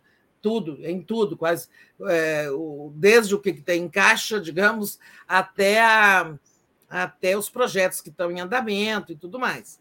É, a gente não sabe se vai ter transição. Depois, é, o Lula aperfeiçoou esse, essa regra quando foi para ele passar para Dilma. O Lula fez um outro decreto tornando isso ainda mais é, mais institucional, mas o Fernando Henrique que estreou essa coisa. Agora, nós não sabemos se vai ser transição ou se o Lula vai pegar um governo assim, no escuro. Né? Tem a transição, tem a viagem que o Lula vai fazer, né? é muito importante. Ele vai à Argentina, né? É preciso, gente, sempre lembrar: Brasil e Argentina têm uma aliança estratégica, firmada por Sarney e Alfonsin lá atrás, quando os dois países deixaram para trás suas ditaduras, quando os dois países viviam numa competição armamentista e tudo mais, e eram rivais, uma disputa e tal. Hoje, é, quer dizer, essa aliança estratégica Brasil-Argentina sempre foi seguida muito à risca pelos governos brasileiros, exceto pelo Bolsonaro, que brigou o tempo todo com a Argentina. Né? Então, é, isso é para além do Mercosul. O Mercosul é fruto da aliança estratégica Brasil-Argentina. Existe um pacto, é a Declaração de Foz do Iguaçu, né? que foi assinada por Alfonsin e Sarney, né? onde os dois países se comprometeram a trabalhar juntos, a não competirem por armas, por, é, armas nucleares e, e tal, e, e, em suma, deixar para trás rivalidades que vêm até da história e tal, e serem parceiros estratégicos. Isso é muito importante aqui para a geopolítica nossa do continente. Né? Por isso, a primeira viagem do Lula, ele não anunciou, mas eu estou falando que vai ser Argentina, eu duvido que eu erre, tá? É, depois ele pode. É, é, porque se da Argentina ele for a outros países da América do Sul, aí ele vai ter que fazer um périplo, aí não dá em tempo, né? Então, eu acho que ele vai apenas à Argentina, depois ele vai para os Estados Unidos, né, é, por conta da nossa da, toda a importância das nossas relações históricas, comerciais é, com este irmão do norte aí, né? É, podia até me mandarem cobrir essa viagem, eu adoraria cobrir essa viagem a Washington. É, depois eu acho que ele vai passar em Nova York para ir à ONU, né? É, deve fazer uma visita à ONU. E depois ele vai à Europa, né? Então, é, tem essa viagem até nisso, a, o Lula, a transição do Lula está é, lembrando a de Tancredo Neves. Tancredo, que pôs fim à ditadura, primeiro presidente civil, que infelizmente não tomou posse, logo depois de eleito ele fez uma grande viagem. Ah, e o Lula vai ver o Papa quando ele for à Europa, tá? O, o Tancredo também fez uma grande viagem pelo mundo, viu o Papa e tudo mais que é uma forma de seguinte: olha, esqueçam o Brasil que uh, acabou aquilo lá, a ditadura acabou, agora eu sou o presidente eleito. Isso dizia o Tancredo. A mesma coisa vai fazer o Lula. Oh, o bolsonarismo acabou, aquele governo de destruição autoritário, antiambiental, tudo mais. Agora é comigo, né? Então o Lula vai aí dizer isso para o mundo, tá? Essa viagem deve ser logo, é, até para ele dar uma escapada de pressões para o ministério, porque o que vai ter de gente pedindo ministério, né? Vocês sabem. É, aliás, falar em ministério, meu filho que é diplomata esses dias falou: ah, acho que eu vou, acho que eu vou sair, porque se o Bolsonaro for reeleito, é muito difícil para o Itamaraty, né? É, aí eu falei assim, meu filho, você não precisa pedir demissão. Porque foi muito, difícil para a diplomacia brasileira, né? No, no muito governo difícil. Bolsonaro. Muito difícil. Tereza, eu estou com um caminhão de superchat aqui para ler. Deixa eu agradecer. Parei, parei, fala, fala. Vamos lá, vamos lá, vamos agradecer aqui. Lembrar para o pessoal assinar a TV 247, muito importante, deixar o like e compartilhar essa live. Inscrever-se. É. Inscrever-se, exatamente. A esquerda não tratou a eleição para o parlamento com certo descuido? Perguntou ele. Clarice me esperançar, não será fácil governar. Agora é continuar com a manga arregaçada, reconstruir esse país. Cíntia Moraes, a barreira de bolsonaristas em todo o país. Tereza Braga de Moraes, lembre-se que Lula é cidadão parisiense honorário. Ana Gleice, uh, há vídeos dele comprando o intuito golpista deles. É um ato antidemocrático. O prefeito de Patinga, Minas Gerais, é bolsonarista. Caminhoneiros não darão o golpe. Ah, porque ela mandou aqui um anterior dizendo: nesse momento, caminhoneiros, com a ajuda da PM, estão obstruindo a passagem de caminhões na BR-380, no bairro Horto, em Patinga, Minas Gerais, a provas que é golpe. A Lady Bird diz: é, parabéns. A gente vai ao... ver esses pipocos aí, esse ranger de dentes, mas isso vai passar. Isso. Lady Bird, parabéns ao 247, a todos os seus profissionais. A Tereza é minha favorita. Faço questão de ouvi-la. Fundamentais suas análises. Obrigada. Vamos lá. Tereza Baldas, parabéns 247. Ontem chorei com vocês. Obrigada. Tereza, ontem à noite eu entrei no, no, no final na live. Você não estava mais. Eu estava tão emocionada que eu não consegui falar. Tá? Eu estava na rua, estava é, em carnaval, eu, eu, não conseguia falar, eu queria falar um monte de coisa. Eu, um pouquinho. É. Eu entrei saí e não consegui falar, porque eu não conseguia falar. Foi uma coisa assim, impressionante. O Kleber Kilian diz: conheço pessoas que sempre anularam votos, mas votaram no bolso para a Luna não vencer. Cosa bamba. Ah. É, você abre, nos abre nos, nos seus braços e a gente faz um país. Gratidão, Luiz Inácio Lula, de tantos Silvas desse Brasil. Valeu, Dai. Ah, não, isso aqui já é o Giro das Onze. Que, que loucura, entrou um superchat do Giro das Onze aqui. É... Não entendi, não, gente. Está entrando outros superchats de outros programas aqui. Bom, Caio Vedovato, Delpino, esse aqui é daqui mesmo. Teríamos feito muito mais votos a mais, só não fizemos por causa da tentativa de golpe pela Polícia Rodoviária Federal é verdade, no Norte e Nordeste. É, a, da, a Luísa, vou responder a você, Luísa. É, eu não sou ingênua. Na verdade, o que acontece é que eu sou âncora, então eu tenho que provocar a pessoa que está fazendo análise política, claro. né? Eu não preciso colocar o que eu acho, né? Eu faço, posso meu fazer a pergunta é, aqui. é provocar. É. é, meu papel é provocar, exatamente. Ela tava, mandou aqui, é, enfim. E aí eu respondo. Núbia Lopes, Brasil feliz de novo, exatamente. Andréa Sampaio, obrigada, Andréia. E é isso, acho que eu li todos aqui, Tereza. Ah, tem mais um aqui. Lula presidente da Rosane Alverga de Sá. Lula presidente 13, gratidão 247. Bom dia, feliz para vocês. Tereza e Daphne, certamente no B, olha, o dia da gente está bem mais feliz. Ontem foi um dia tenso, eu fiquei tensa. É, ah, é, eu fiquei tão tensa, Tereza, que eu é, mordi, a, a, mordi a minha. Claro a, a gengiva de dentro. e eu acho que eu até rachei um dente de, da tensão. Ah, acontece isso, é. é. Bruxismo, né? O nervosismo causa bruxismo. Gente, encerrando, batemos às 10 horas. Olha, um feliz novo tempo para todo mundo, começando da Daphne a todos vocês que estiveram sempre conosco. Obrigada pelo apoio que sempre nos deram nos tempos mais difíceis, né? É, eu sempre achei o seguinte: gente, eu vou ficar aqui até a, o dia que o Bolsonaro for derrotado pelo Lula. Né? Às vezes diz assim: ah, vou parar de trabalhar, não estou com a saúde boa, estou cansado. Né? Não, a gente tem que ir até o fim. Tem muito né? trabalho. Para ver o dia de hoje. Então, estamos vendo juntos o dia de hoje, tá? Obrigada, Daphne, por toda a companhia nesse tempo. Bota parecendo até que eu estou me despedindo. Estou só desejando Não. um feliz novo tempo para todo mundo, tá? Tchau, Exatamente. Tchau. Hoje só é segunda-feira, gente. Ainda, a gente ainda tem muito trabalho pela frente até é. o Lula tomar posse e conseguir governar. É. Deixa eu só terminar aqui. A Rosane, já falei, Terezinha. Tereza chamar, é, disse que né, é ingenuidade chamar os Estados Unidos de irmão do Norte. É, falou para você é, eu falei com ironia, tá? É claro que eu, é. todo mundo percebeu que é ironia, o grande irmão do nosso. Nós sabemos é. que eles não são irmãos nossos. E só terminando aqui, Wagner Lopes, Daphne apareceu aqui um Bolsonaro e Michele trocaram unfollows no Instagram. Crise, dá uma pesquisada aí.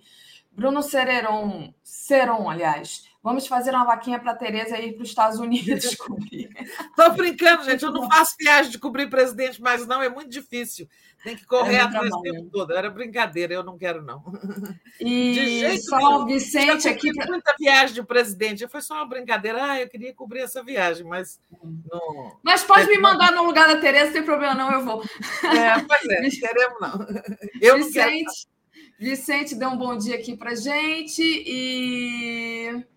É, lendo aqui a programação, agora às 10 horas, gente, a gente tem Globalistas, às 11 horas, Giro das 11, 13 horas, Invisível Muito Além do Petróleo, às 14 horas eu volto com o Papo Reto com André Constantini, 15 horas, Paulo Nogueira Batista Júnior, Lula venceu sem se render ao mercado, 16 horas, Lula eleito para o terceiro mandato, análise das urnas, 17 horas, Diálogos Conecta, 18 horas, Léo Quadrado, 18h30, Boa Noite 247, 22 horas do dia em 20 minutos e 23 horas a live do Ponte. Com isso, Tereza, a gente encerra aqui agradecendo a todos. Obrigada, Tereza. Beijo. O Vicente fez umas gracinhas aí. Bom dia, dois, tá, é. nossos nomes. Então tá, tchau, tchau. Até mais tarde. Eu também volto no Boa Noite. Tchau, tchau. Tchau.